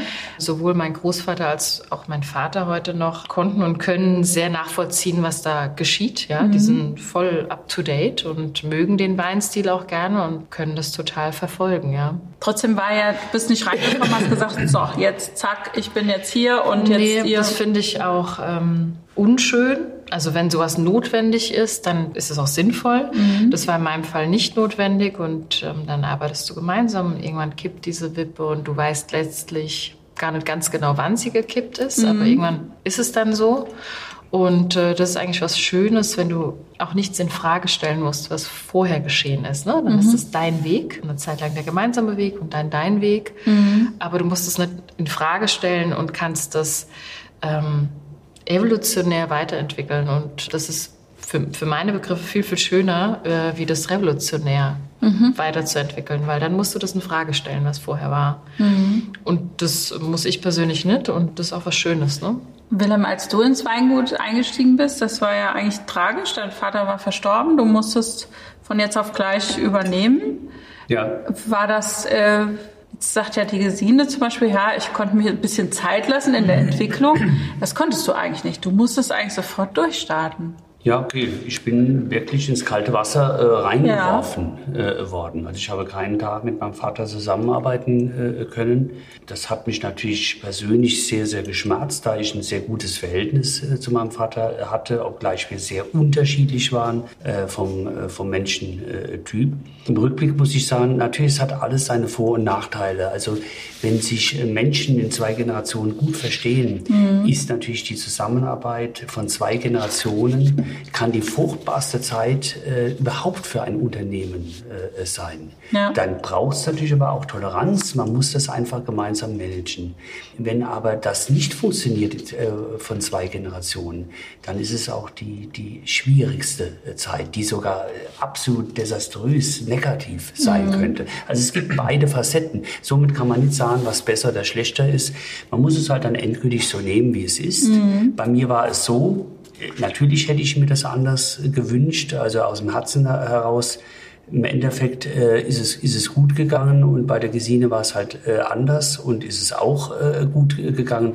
Viele, mhm. Äh, viele Wege führen nach Rom äh, sozusagen. Ihr beide habt noch gar nichts zu diesem Wein gesagt. Ich ne? habe gerade zu der Gesine gesagt, parallel, dass ich es einen sehr schönen Wein finde. Ich finde 2019, das Song ist ein bisschen entspannter jetzt also, und also, er war trotzdem noch laut und er ist unheimlich präsent, aber ich finde auch gerade da zeigt es, dass auch Sauvignon unheimlich schön reifen kann. Ja. Natürlich nochmal bodengeprägter, es ist schon nochmal nochmal tiefgründiger als, das, äh, als der Gutswein vorher, wobei der, der Gutswein genau das für sich hatte, wo du sagst, ich habe Lust, ein Glas davon zu trinken mhm. oder Flasche. Das geht relativ schnell, glaube ich. Und hier kannst du dich einfach noch ein bisschen mehr reintauchen. Du hast einen Wein, der unheimlich schön gereift ist, der mhm. viel Facetten hat und äh, in den du dich schön reindenken kannst. Und äh, siehst du oftmals bei Sauvignon, dass man sagt, Sauvignon ist eine Rebsorte, die trinkst du und dann ist es, äh, ist es schnell da und schnell, schnell weg. weg. Und das ja. Äh, bestätigt ja hier der Wein, dass es auch ganz anders sein kann. Mm. Und das ist noch ganz lang nicht. Du meinst, wenn man den liegen ist. lässt, dann ja. kann der noch länger. Genau, der zeigt, wo er hingeht, ganz klar. Mm. Und du mhm. weißt ganz genau, wo er in zwei, drei, vier Jahren ist. Spannender Wein. Sag mal, Gesine, du machst den Sauvignon nicht nach Lage sozusagen, also richtig? Hab, ähm, die klassische Qualitätspyramide verfolge ich schon. Also im Riesling ist es auch ganz klassisch. Mhm. Äh, der Gutswein heißt nur Wiedenborn Riesling trocken, mhm. ohne Lage, nur Herkunftsbezeichnung des Anbaugebiet. Ortswein ist der, in dem Fall Riesling Tarossa Westhofen und mhm. Lage Kirchspiel. Im äh, Sauvignon ist es ein bisschen anders. Äh, es gibt auch die Dreistufigkeit, was ja auch schon relativ mhm. untypisch ist für ein Sauvignon Blanc. Da ist der Einstieg, den wir vorhin hatten, die Basis auch der Wiedenborn Sauvignon Blanc. Mhm. Dann kommt der Terrosser Westhofen. Also ich schon. übrigens super, dass du dabei reden kannst. Klassisch. Während ähm, du hier die äh, Gläser, ne? Ich, ich erkläre dir so ein bisschen, warum wir jetzt stoppen kommen. Lange geübt. ja. Der, der zweite, also das Mittelstück, eigentlich unser wichtigster Wein, ja, mhm. ist der Terrorosser Westhofen. Mhm. Also ein Ortswein. Was das Mittelstück ist und eigentlich die super Preis-Leistung ist allgemein in allen Weingütern. Weil es Weine sind, die so in der Mitte hängen. Ähm, einerseits wird die Basis gerne gekauft, die Gutsweine, die von Grund auf gut sind und dann natürlich Lage. Aber die Ortsweine sind Weine, wo wir Winzer uns unheimlich reinknien. Ne? Und die ein, ein super, super Preis-Leistungs-Verhältnis haben und auch eine tolle Reifeentwicklung. Das ist eigentlich der Geheimtipp für alle. Ja, ne? absolut. Also die Ortsweine sind Ortsweine, wirklich ein Geheimtipp. Ja. Da werden auch Lagen oft runtergestuft ne? In, und gehen in, oder erste Lagen runtergestuft in, und gehen in Ortsweine. Also kauft Ortsweine, ne? Das wird manchmal gar nicht so ich, erkannt. Aber ich werde genau auch unter den Tisch getreten, dass ich sowas sage. Nein, aber es stimmt schon, ne? Der Ortswein ist oft sehr unterschätzt. Ja, ich, wir sind ja so selektiv alle bei unseren Einzellagen, dass wir sagen, nur der beste Teil kommt da zum Schluss in die Flasche mhm. und präsentiert die, die Einzellage, dass ja. da unten drunter ganz schön viel Musik drin ist, ne? Ja. Also ich glaube auch, da ist keiner veräppelt oder sowas. Und da sind wir jetzt auch gerade, gell? Da sind wir auch Beim genau. 2020. Das ist zum Beispiel Riesling. auch. Als hätten wir uns verabredet, dass wir jetzt über den Ortswein sprechen, gell? Verrückt. Deswegen habe ich das von vornherein falsch eingeschenkt. ja, und du hast das genau richtig gemacht, siehst du. Zum Wohl. Alles mit Konzept, genau. Prost. Prost. Ah, der ist aber auch toll. Da siehst du auch, dass Riesling auch so eine reizende Jugend hat, wenn es mhm. ausbalanciert mhm. ist. Ne? Das ist schon spannend. Ja, der Ortswein ist auch bei uns der Geheimtipp. Also mhm. Preis-Leistung ist das äh, grandios. Das sind schon erwachsene Weine mit einer entsprechenden Stoffigkeit, Nachhaltigkeit.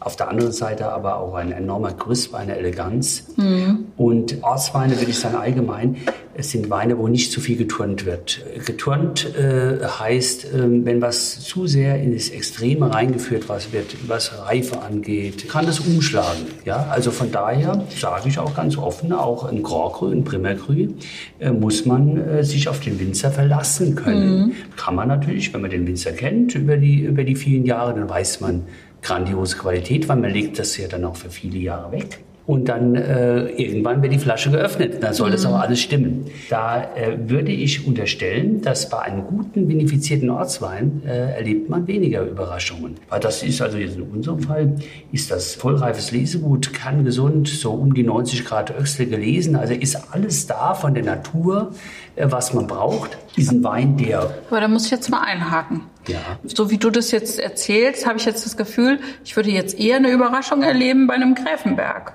Das kann doch aber jetzt auch nicht sein, denn den, den erntet ihr doch auch vollreif und mit allem Elan und Hingabe und. In unserem Fall, äh, der Grevenberg würde ich schon sagen, ein jeder Wein stellt für sich selbst ein Qualitätsversprechen dar. Ja. Aber ich würde nicht automatisch sagen, dass ein Grand Cru, Grevenberg Grand Cru, große Lage, automatisch, ob aus Deutschland oder Frankreich, immer im Automatismus äh, eine Offenbarung ist. Okay. Ich glaube, dass wir als Winzer da in Zeiten der globalen Erwärmung die letzten 10, 15 Jahre viel gelernt äh, haben. Da wird schon versucht, äh, das, äh, das Beste rauszuholen. Und da äh, ist ein großer Unterschied zwischen Maximierung und Optimierung. Okay. Also wir haben uns gedanklich immer in Optimierungsprozessen bei uns im Weingut bewegt, heißt äh, es nicht zu übertreiben. Mhm. Das ist relativ leicht auch da, äh, schon gesagt. Vor zehn Jahren war nicht selten, dass du große Gewächse auch beim Riesling mit 13,5 und 14 Volumenprozent äh, Okay, hattest. verstehe. Ob dieser Maximierungsgedanke einer zu reifen Frucht dann immer so dienlich ist, ich will das mhm. nicht pauschaliert jetzt hier als schlecht Vor allem, wenn es gereift ist. Viele dann. Wege mhm. führen zum Ziel. Ich würde sagen, heute sind wir da in der deutschen Weinwirtschaft ein, äh, gutes Stück weiter. Mhm. In einer guten Balance einer reifen Frucht, vernünftigen, zielgerichteter Vinifikation Mhm. Genau genommen im kontrollierten Nichtstun, also Dinge nicht äh, zu sehr äh, überzustrapazieren, dass wir da zu den besten Ergebnissen äh, kommen. Mhm. Und deshalb aus guten Gütern kann man sich auf Ortsweine immer verlassen. Du kriegst richtig gute, erwachsene Weine, mhm. die jung getrunken viel, viel Spaß machen, die aber auch durchaus in unserem Fall, das ist vielleicht jetzt schon extrem, das nehme ich jetzt mal für mich in Anspruch, so ein Wein kann 30 Jahre bei uns reifen. Der ist auch darauf ausgelegt, auch Gutsrieslinge können, äh, wenn man reifere Weine mag, von der mhm. Basis her, können 30 Jahre reifen, die Weine stehen noch. Das ist eine sehr sichere Bank. Es war nicht ein Plädoyer gegen Primärgrüß und Graugrüß, also erste und große Lagen also man kann die großen Lagen schon kaufen, äh, aber... Äh, man sollte sie sogar kaufen. Also der Anspruch, in einen anspruchsvollen Weinkeller gehört natürlich Primärgrü und Graugrü äh, rein. Auf alle Fälle so, wie, wie es deutsche Spitzenwinzer äh, ja. machen. Aber auch das sage ich jetzt ganz offen, ich lehne mich weit raus. Nicht jedem Winzer ist äh, es von seinem Terroir und auch von seinen Möglichkeiten gegeben, Primärgrüße und Graugrüße zu erzeugen. Und da tummeln sich natürlich viele, viele äh, darum. Mhm. Und das sind äh, für, aus meiner Sicht, das ist ja jetzt nur meine Sicht, sind das oftmals auch geturnte Maximierungsweine, äh, die nicht zielführend sind mhm. auf alle Fälle die auch nicht reifen können. Die können vielleicht die ersten ein, zwei, drei Jahre noch überzeugen, aber diese Weine, äh, die bringen es endgültig nicht auf den Punkt. Deshalb auch die Mittel, Entschuldigung, die mittelreife Frucht ist das, was wir brauchen. Nicht die überreife, zu reife Frucht, weil die wird im Wein, äh, als Wein geworden, endgültig nicht das Reifepotenzial haben. Okay, das heißt aber doch dann, ähm, wenn das von Betrieben kommt, wo man quasi diese Grand Crus, also nicht nach ein paar Jahren mehr unbedingt trinken möchte, dann möchte man doch auch den Ortswein da nicht unbedingt mehr trinken, oder? Kann der dann mehr? Also ich glaube, es gibt einfach, darf ich das jetzt mal so sagen und ihr sagt dann, ob ich falsch bin. Es gibt halt gute Betriebe und bei den guten Betrieben, da kannst du auch den Ortswein nach ein paar Jahren öffnen und dann gibt's halt Betriebe, wie hast du das so schön gesagt, da gibt es Terroir das nicht so her und da trinkst du besser frisch und jung. Ja, also äh, kann vom, man das so? Vom Grundsatz, äh, vom Grundsatz kann man, äh, kann man, das, kann man das definitiv so äh, sagen. Puh, ein aus, Learning. Aus meiner Sicht, der Winzer ist, ist, der Garant für die Qualität eines Weines. Und wenn du dich auf den Winzer verlassen kannst, dann kannst du eigentlich blind die Weine mhm. kaufen. Weil äh, er steht für seinen Wein. Ergänzend kann ich aber auch, äh, auch sagen, ich bin der festen Überzeugung, bei einem Ortswein kann ein vernünftiger Winzer weniger falsch machen als beim Primärgrü und Okay. Graugrü. Also Primärgrü und Graugrü, da sind wir schon ganz oben. Okay. Und das können nicht mehr so viele wirklich vollends. Viele versuchen es, aber Also das ist wirklich viele- die Spitze. Essen. ja, ist so. Hier geht es um gesunde Trauben bei einem Ortswein. Perfekt. Ich finde Wein jetzt sehr komplett. Ja. Finde ich. Also wenn du jetzt einfach sagst, du willst auch da wieder einen Mund voll präzise Riesling haben, dann trifft der Wein das voll. Ja. Also da hätte ich jetzt richtig Lust. Wir, wir haben ja schon hier die halbe Flasche vorprobiert. Das Ja. kannst du Ist auch jung, unheimlich gut trinken. Sehr jung zugänglich. Das wird sicherlich auch toll reifen, ohne Frage. Ja. Das weiß er ganz genau, weil einfach der Wein den Grundstock hat. Aber der ist sehr komplett und schon auch da auch sehr austariert mit allem Nerv, den er hat, finde ich das so ein absoluter auch Frischmacher Prinzip. Mhm. Toller Wein. Also gebe ich hundertprozentig recht, auch was den Ortswein angeht. Das ist schon ein Wort. Wenn man jetzt sagt, also ich, ich will ja jetzt nicht drauf rumreiten, aber bei 100 Hektar, aber, aber ich sag's dann doch nochmal. Na komm, ich bin halt, ich habe halt keine Ahnung, ich muss mich viel fragen. Bei 100 Hektar und du sagst jetzt, da geht's um vollreife, perfekte Trauben. Das stelle ich mir jetzt echt schwierig vor bei 100 Hektar. Da bei Es gibt ja jedem, mehr Hände. bei jedem, es gibt mehr Hände. Okay, es gibt Es mehr gibt- Hände, es gibt und mehr Augen, Augen. und mehr Augen. Okay, Ja. ja, klar. Es geht Was für eine blöde Frage Manchmal ist es Aber- sogar wirklich Es geht relativ, es geht relativ schnell. Okay. Also wir sagen ganz klar, unsere Gutswein- und Ortsweinernte, also das ist ja mit der Löwenteil der Menge, Ja. das sind so 80 Prozent, das äh, haben wir in zwölf Tagen haben wir das äh, geerntet. Dafür brauchen wir. Äh, Wow. Das ist für uns. Äh, Okay, mehr Hände, mehr Augen, mehr Maschinen, größeres. Das ist eine Frage der, der Organisation. Organisation. Also Okay. wir haben natürlich bis zu 100 Erntehelfer dann bei Okay. uns im Weingut. Wir ernten auch, das sage ich ganz offen wir, äh, und, und ganz äh, nach vorne gerichtet. Wir ernten definitiv nicht alles mit der Hand, Mhm. weil das nicht zielführend äh, ist. Entscheidend ist, dass selektiv äh, geerntet wird, beste Trauben zum richtigen Zeitpunkt. Und wenn wir ein tolles Erntewetter haben, dann ist es unser Traum, alles mit der Hand zu ernten. Äh, wenn das aber sich etwas anders darstellt, dann setzen wir zielgerichtet, strategisch natürlich eine Erntemaschine ein, weil die Erntemaschine keine äh, grundsätzlichen Nachteile gegenüber der Handlese hat. Sie hat dann nur Nachteile, wenn das äh, Erntegut nicht mehr 100% homogen äh, ist. Deshalb ist aus meiner Sicht eine Erntemaschine auch nur tendenziell am Anfang der Ernte sinnvoll einzusetzen. Natürlich selbstverständlich mit einer Negativselektion der Erntehelfer, die vorher weggehen. Und dann äh, setzen wir äh, strategisch diese äh, knapp 100 Erntehelfer mit der Maschine in der Kombi ein Also die Erntehelfer gehen durch, die schneiden das raus, was raus nichts ist. und die Maschine, das, und die, okay. Mhm. und die, und die, und die Maschine erntet. Wenn wir sehr, sehr viel Zeit haben, dann fahren wir die Erntemaschine auch gegen Null. Dann Mhm. ernten wir alles mit der Hand. Aber das Entscheidende ist, handwerklich selektiv zu ernten, zum rechten Zeitpunkt eine kern, kerngesunde Traube reif reinzubringen. Kerngesund und, und, physiologisch, reif. und, und physiologisch reif. Das, ist, das ist der Punkt. die Kunst. Und, äh, und keine äh, Hetzjagd gegen Maschine. Mhm. Die einen sagen ja Maschine, ach wie toll alles. Ist natürlich dumm, dummes Zeug. Die Frage ist, wann die Maschine und wie sie eingesetzt wird. Und dass das, im Grunde, und das Handarbeit natürlich immer notwendig ist. Und das vorgearbeitet ist. Ja, das Vorgearbeitet, ja, absolut. Also ohne, ohne, ohne. Handarbeit Ja. Geht, geht definitiv äh, nichts. Ja. Würdet ihr alle sagen, dass man äh, gute Qualität immer schmeckt? Zu 100 Prozent. Gute, äh, gute Qualität schmeckt der, der Ahnung hat. Es gibt natürlich auch solche, die keine Ahnung haben, die schmecken es natürlich nicht. Das mag es auch geben. Aber der, Jeder für sich entscheiden. Ist auch ein teurerer Preis immer schmeckbar oder laufen Nein, da die? nein, Ah, okay. nein. Mhm. Das Okay. definitiv nicht. Ja. Okay. Also gute Qualität schmecke ich, teureren Preis nicht unbedingt. Mhm. Da muss ich mir einfach selber ein Bild machen als Teurer Verbraucher. Preis, der Preis ist auch eine Frage natürlich der persönlichen Wertschätzung. Ja. Ich äh, kann mir einen Anzug für 200 Euro kaufen, kann einen kaufen, was weiß ich, für 700 Euro bei Boss und meine, ich habe das High-End. Ich kann mir aber auch einen Zenja-Anzug kaufen für 2000 Euro. Ich kann mir aber auch einen Kiton kaufen äh, für 5000 Euro. Und jeder muss das für sich selbst entscheiden. Es ist immer nur ein Anzug. Ähm, Aber das sieht man halt schon zum Teil auch so. äh. Äh, äh, man sieht es bei dem Anzug genauso, wie man es beim Wein natürlich immer schmeckt. Aber es braucht natürlich, Mensch muss auf Produkt stoßen. Es geht nicht nur mit dem okay. Produkt, es braucht die Sensibilität des Menschen und natürlich auch die, die Wertschätzung des Menschen äh, äh, dafür. Wir können jetzt heute ähm, äh, einen tollen Burgunder aufmachen. Dann tun wir einen Pinot Noir von Oregon äh, aufrufen, wo du in der Preisklasse für äh, für 50 Euro grandiose Weine kriegst. Jetzt sagen sie, der Snob der, der Wein, der absolute Snob, der redet ja von 50 Euro und 500 und mehr. Aber äh, es ist so, äh, großer Wein braucht auch einen, auch einen Preis. Mhm. Es müssen nicht immer 500 sein. Es mhm. müssen auch vielleicht auch nicht 50 sein. Aber zu glauben, dass man für unter 10 Euro einen handwerklich guten Wein bekäme, das ist definitiv ein Trugschluss.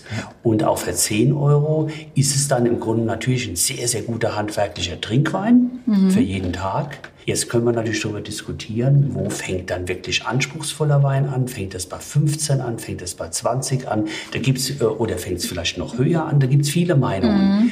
Aber gute Qualität bedeutet harte, harte Arbeit Qualität kommt auch von Quälen, bedeutet auch viel, viel Arbeitsansatz, bedeutet viele Stunden, äh, mhm. die heute alle äh, auch nicht nur mit Mindestlohn äh, abgegolten werden sollen, ja. sondern für gute Leute muss auch richtig vernünftiges Geld ausgegeben werden.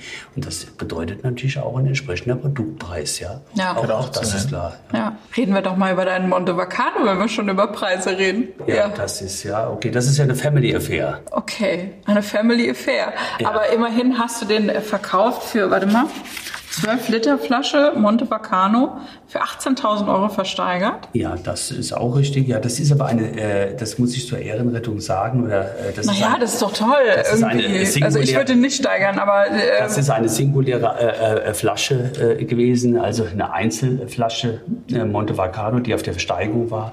Und das ist natürlich, muss man auch klar sagen, das ist dann Liebhaberei. Mhm. Das ist aber noch eine relativ fundierte Liebhaberei. Man hat eine große Flasche, okay. man hat eine Flasche Flasche, wo man weiß, dass man die selbst trinken kann oder die Kinder, die Enkel oder die Urenkel. Man kann eine nicht unerhebliche Zahl von Menschen besoffen machen damit irgendwann. äh, dann ist das noch der seriösere Einkauf wie eine Briefmarke für eine Million Euro, die nicht mehr ist wie ein Stück Papier. Also ich, ich will mal versuchen, ein bisschen zu relativieren. Dass hier, so gesehen hast du total recht. Dass hier kein falscher Eindruck äh, kommt. Also alles in der Welt ist Angebot und Nachfrage, mhm. auch das stimmt. Wir sind logischerweise dabei einem Wein, der in einer limitierten Menge nur erzeugt wird, mhm. wo Weinfreaks aus der ganzen Welt ein großes Interesse dran, äh, dran haben und natürlich gehört da Herzblut, Liebhaberei, vielleicht auch ein bisschen Spinnertum. Hast du die äh, Flasche dazu. persönlich vorbeigebracht? Ich meine jetzt äh, ehrlich, so mit Handschuhen überreicht nein. oder so? Nein? Ich mit Lagerungstipps? Ich bin ja nicht der Lieferservice. Ja, aber also, ich meine... das würde, das wäre... Nein, äh, ich meine, das ist, ja, das ist ja über einen Kommissionär gegangen. Ich weiß äh, okay. äh, gar nicht, äh, wer den weißt Wein nicht mal, wer ihn hat?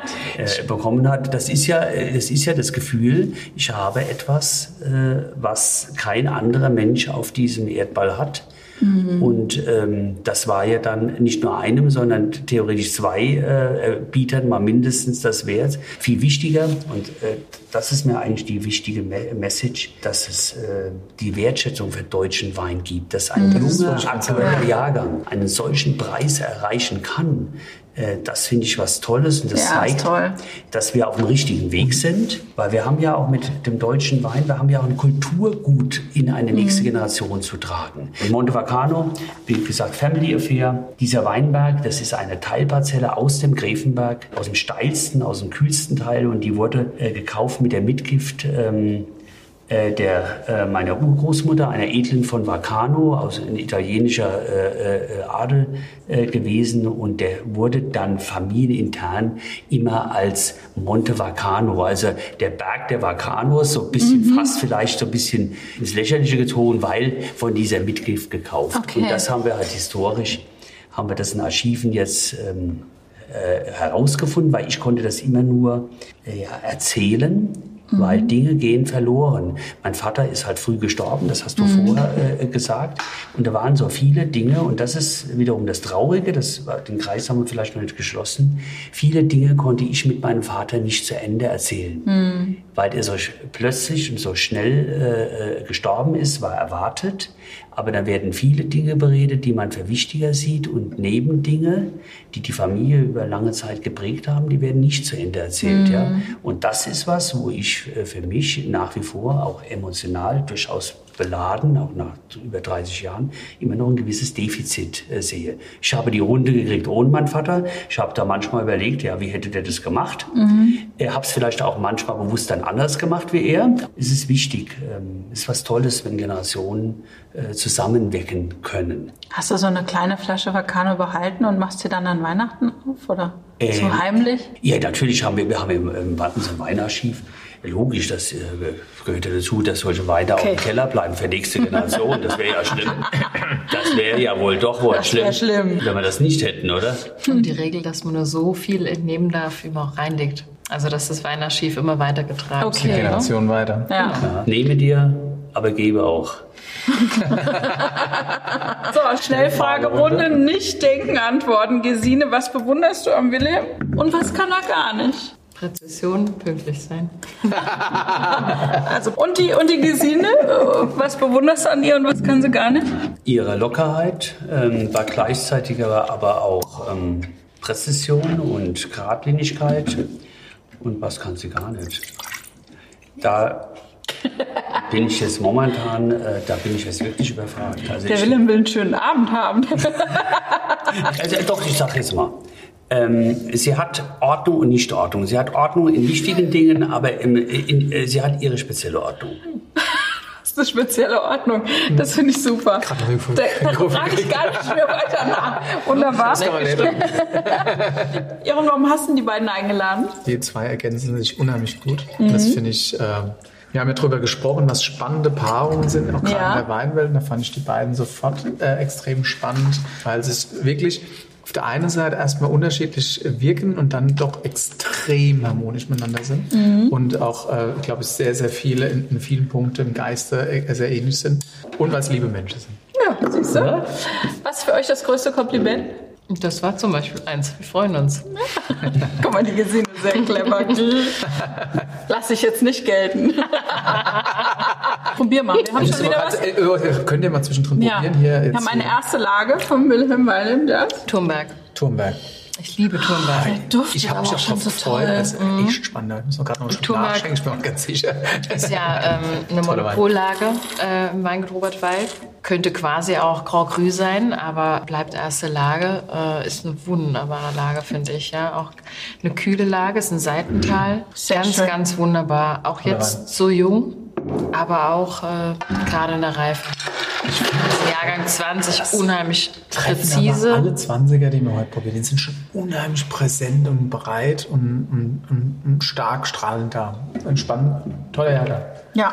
Ganz, ganz großartig. Also nach 19 konnte kaum noch Größeres folgen, aber es ist durchaus geschehen. Ja, sind ja alle schon sehr, sehr verwöhnt gewesen ja. mit 2019 als Parade-Riesling-Jahrgang, das muss man einfach sagen. Mhm. Aber das ist schon echt ein Statement in der Spaß. Sind wir impressed? Natürlich. Natürlich. wir sind impressed. Zum Wohl. Ich glaube, das haben wir gerade gezeigt. Was ist das Coolste am Winzerin sein, Gesine? Oh, die Vielfältigkeit. Und was ist ich das? Ich finde das enorm bunt. Und was ist das Nervigste? Fällt mir wirklich nicht sein. Nee? Nee. Ich Kein das. Tag, oder? Ja, es gibt schon Tage, die weniger schön sind wie andere. Da gab es wahrscheinlich zu wenig Wein. Nee, aber insgesamt, unterm Strich, ist ein ganz, ganz dickes Plus, ja. Was ist ähm, dein geheimes Talent, Wilhelm? Mein geheimes Talent. Mhm. Also ich äh, habe nicht so viel Talente, deshalb tue ich mehr nach außen kehren. Okay, was ist das? Neben dem Wein machen, was ist das Talent, das du nach außen kehrst? Mein wirkliche Talente kehre ich nicht nach außen. okay, also dann frage ich einfach mal weiter.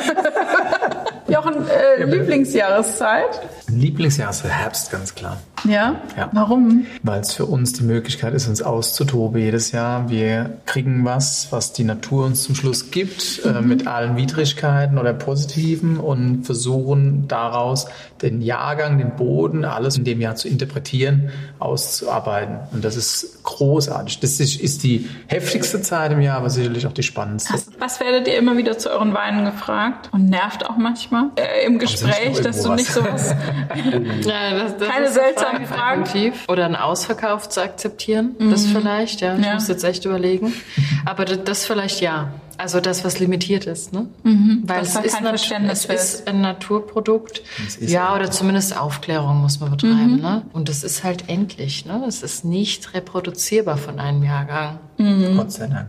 Ja, genau. Gibt's bei dir auch sowas, Wilhelm? Ja, was mir gefällt, sind so Analysetrinker, ja, so Analysen abzufragen. Das ist schon, aber das ähm, hat sich die weniger, glaub letzten ich. Jahre hat sich das immer weiter äh, zurückentwickelt. Also das Gefühl für Wein. Und das ist ja das Allerwichtigste. Es muss nicht jeder der totale Vollprofi da sein. Das ist ja auch die Frage, wie, wie viel man sich damit beschäftigt. Aber das Gefühl von Menschen für gutes Essen, guten Wein, das hat sich doch deutlich äh, äh, nach oben verschoben. Ja. Ihr Superkräfte haben könntet, welche wären das? Beamen. Beamen. Beamen. Ja, Beamen wäre oh, Beamen ist super. eine spannende Sache. Ja. Einfach, weil der Tag zu wenige Stunden hat auch. Ja, das Stau ist Zeitverschwendung. Nämlich klein zaubern. Dich klein zaubern. Ja, da würde ich mal Mäusespiele. am Mäuschen spielen, wenn mich mal in, in Ecken reinbegeben und Nischen, wer auf einmal da. Ah, das ist nicht ist clever. Jochen, erklär doch mal den Hörern, was eine Vertikale ist und warum es Sinn macht, äh, eine Vertikale zu trinken. Wir haben ja alle unsere Böden und Lagen, die wir ausbauen, das haben wir ja schon gehabt. Und dann hast du halt eben verschiedene Jahrgänge. Und jedes Jahr zeigt dir einfach die Lage oder den Boden aus, einem- aus, aus einem anderen Blickwinkel und oder du interpretierst ihn anders. Und die Vertikale ist im Endeffekt nichts anderes als die Reihe, die Reihenfolge. Und es ist irrsinnig spannend, wenn du eine Lage kennenlernen willst, halt einfach das nebeneinander zu probieren, weil du glaubst, du kannst zum einen den Winzer kennen, wie er in verschiedenen Jahren reagiert, aber auch wie die Lage darauf reagiert. Und dessen Reihe finde ich großes Kino. Okay. Aber kann ein großes Kino sein. Was sind die drei Sachen, ohne die ein Winzer nie sein kann, Wilhelm? Wein, die Menschen, mit denen wir die Weine trinken und dabei wollen wir auch was zu essen haben. Die schmecken übrigens ganz gut, da hast du dann mal probiert. ich war direkt ja? an der Ja. Ähm, mit wem würdet ihr gerne mal ein Glas Wein trinken, tot oder lebendig? Also ich würde gerne ähm, äh, mit Konrad Adenauer äh, äh, gerne Oh, eine Flasche Wein trinken, weil ich weiß, dass er ein großer Riesling-Freak war, war auch ein sehr guter Freund von meinem Großvater gewesen. Okay. Er war auch öfters bei uns im Haus. Ich glaube, er ist eine durchaus prägende Persönlichkeit äh, gewesen für unser Land. Äh, Und das, was ich an Gedanken von ihm gehört habe, da kann ich vieles, vieles äh, für mich bejahen. Ich dachte Äh, immer, er war so ein Asket. Dass er, aber dann hat er doch auch ein Weinchen gerne getrunken. Wein weißt du, abgeneigt. Das war, das war ein, äh, großer Weinfreund. Ah, ein okay. Das war ein Kölner. Ja, okay. Trinkt man auch mal Bier, aber okay. Hey, Das ist Schöne ist, schön. dass ja Wein immer verbindet und dass es so viele, viele spannende Gespräche mit Ja, Wein gibt. Ne? das stimmt. Also, haben wir auch hier immer. Ja, letztlich Ja, haben wir hier ja, auch jedes Mal. Genau. So, aber Wilhelm, du hast noch mal, weil du dich wahrscheinlich nicht satt trinken kannst, an unserer Seite des Rheines hast du eine neue Marke gegründet 2016, nämlich Robert Weil Junior. Ja. Und die spielt in Rheinhessen. Die spielt in Hessen. Also das war, ist ja für einen Rheingau-Winzer schon, ja, das ist ja schon Das ist schon ein großer ein Sprung. großer Sprung, dass er überhaupt über den Rhein geht. Ja, finde ich das auch. ist ja natürlich über den Rhein. Wir sind also, auch sehr dankbar, dass du heute hierher gekommen ja, bist. das ist ja schon mal ein erster Hat länger gedauert. Das ist ja schon ein erster großer Schritt. Ist aber auch Und, schön. ähm, da es aber auch andere schöne bunte äh, Wiesen gibt äh, mit tollen Blumen äh, und wir natürlich au- auf dieser Wiese der Rieslinge unterwegs sind, merken wir natürlich, dass es auch andere Welten gibt. Und da war dann in dieser gleichen Zeit, als äh, wir uns auch ähm, als Menschen gefunden haben, war für mich dann äh, klar, dass ich auch äh, was äh, machen möchte in der Burgunderwelt. Äh, Und Rheinhessen steht für die Burgunderwelt und deshalb haben wir dann gestartet mit Robert Weil Junior, mit einem jüngeren äh, Produkt in der Aufmachung, auch in neuen Distributionskanälen. Jetzt will ich hier keine Werbung äh, betreiben, aber jeder weiß, dass Robert Weil Junior bei Edeka steht. Ähm, Zack, war sie doch dann ist da. passiert. äh, äh, welche Automarke möchtest du jetzt haben? Äh, Mercedes, Audi oder BMW? Machen wir jetzt mal BMW, könnten wir bei allen Mhm. anderen auch mal. Das ist der 1er, der 3er, der 5er und der 7er BMW. Äh, alles So in seiner viel Werbung Welt. hier heute. Und äh, äh, Robert Weil Junior dazu ist der Mi- ist Mini, ist der Okay. Mini. Und äh, Robert Weil Junior ist das Jüngere, das Dynamischere. Also willst junge Leute auch an den Wein ranführen, o- oder? Mhm. o- oder auch jung gebliebene. Riesling, haben wir vorher auch gesagt, Ja. äh, ist ja eher eine Schwierig. Weinre äh, Rebsorte, wo, wo doch Menschen trinken, die sich mit Wein mehr beschäftigen. Dann steht da auf einmal ein Weißburgunder oder ein Grauburgunder mhm. äh, oder ein Chardonnay oder ein äh, Rosé äh, äh oder ein Spätburgunder Rotwein. Und dann spricht man diese Menschen äh, okay. entsprechend an. Das ist halt der junge Gedanke, Robert Wein Junior. Es ist aber auch die jüngere Generation, die wir im Weingut haben. Dann äh, jemand von meinen Kindern, die beide, die können einzeln oder auch beide oder vielleicht auch zusammen.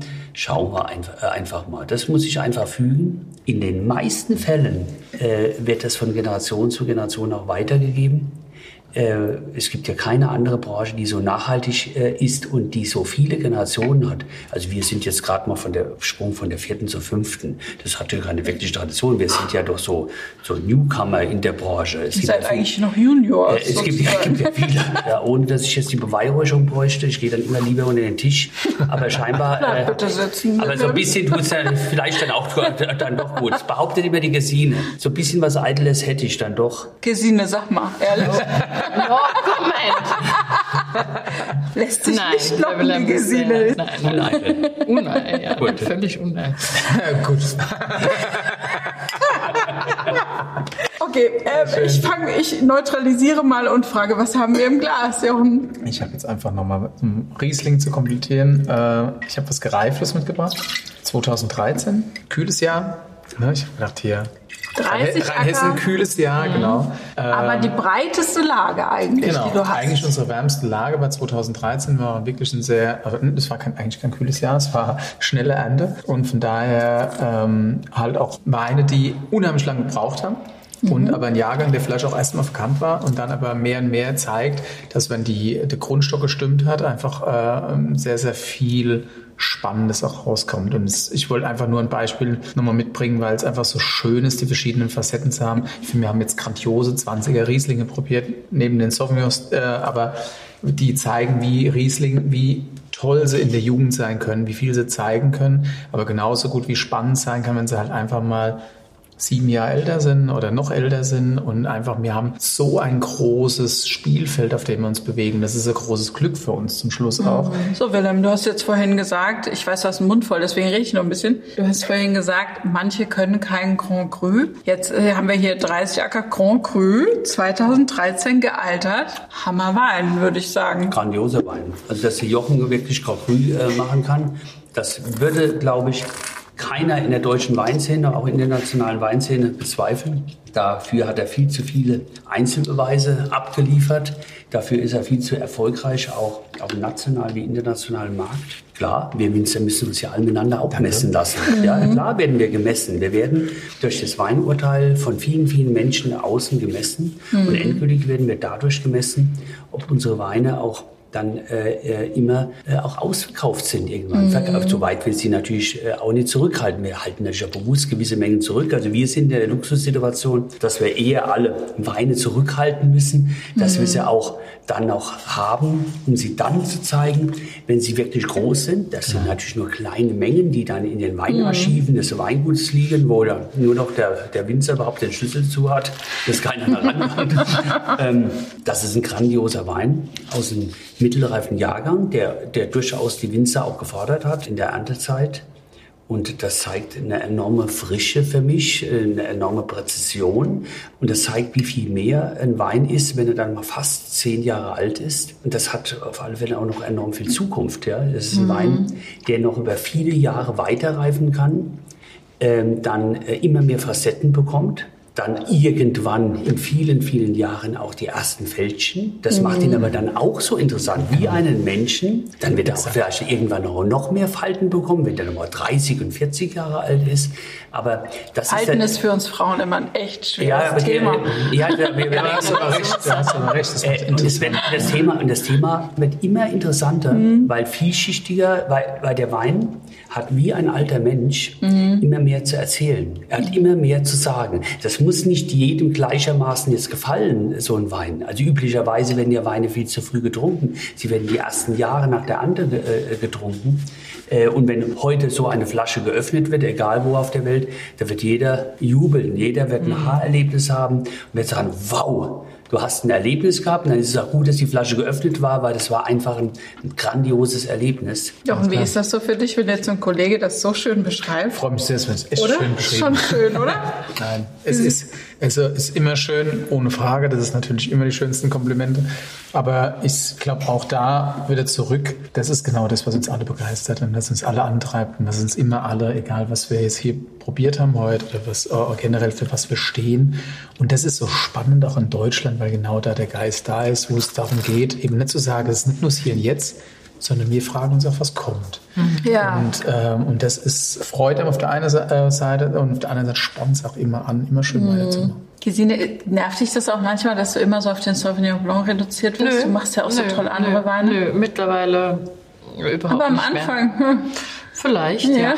Aber ich muss noch was zum Riesling Ja, sagen. bitte. Entschuldigung, dass wir auch überhaupt einen gereiften Wein mitgebracht haben.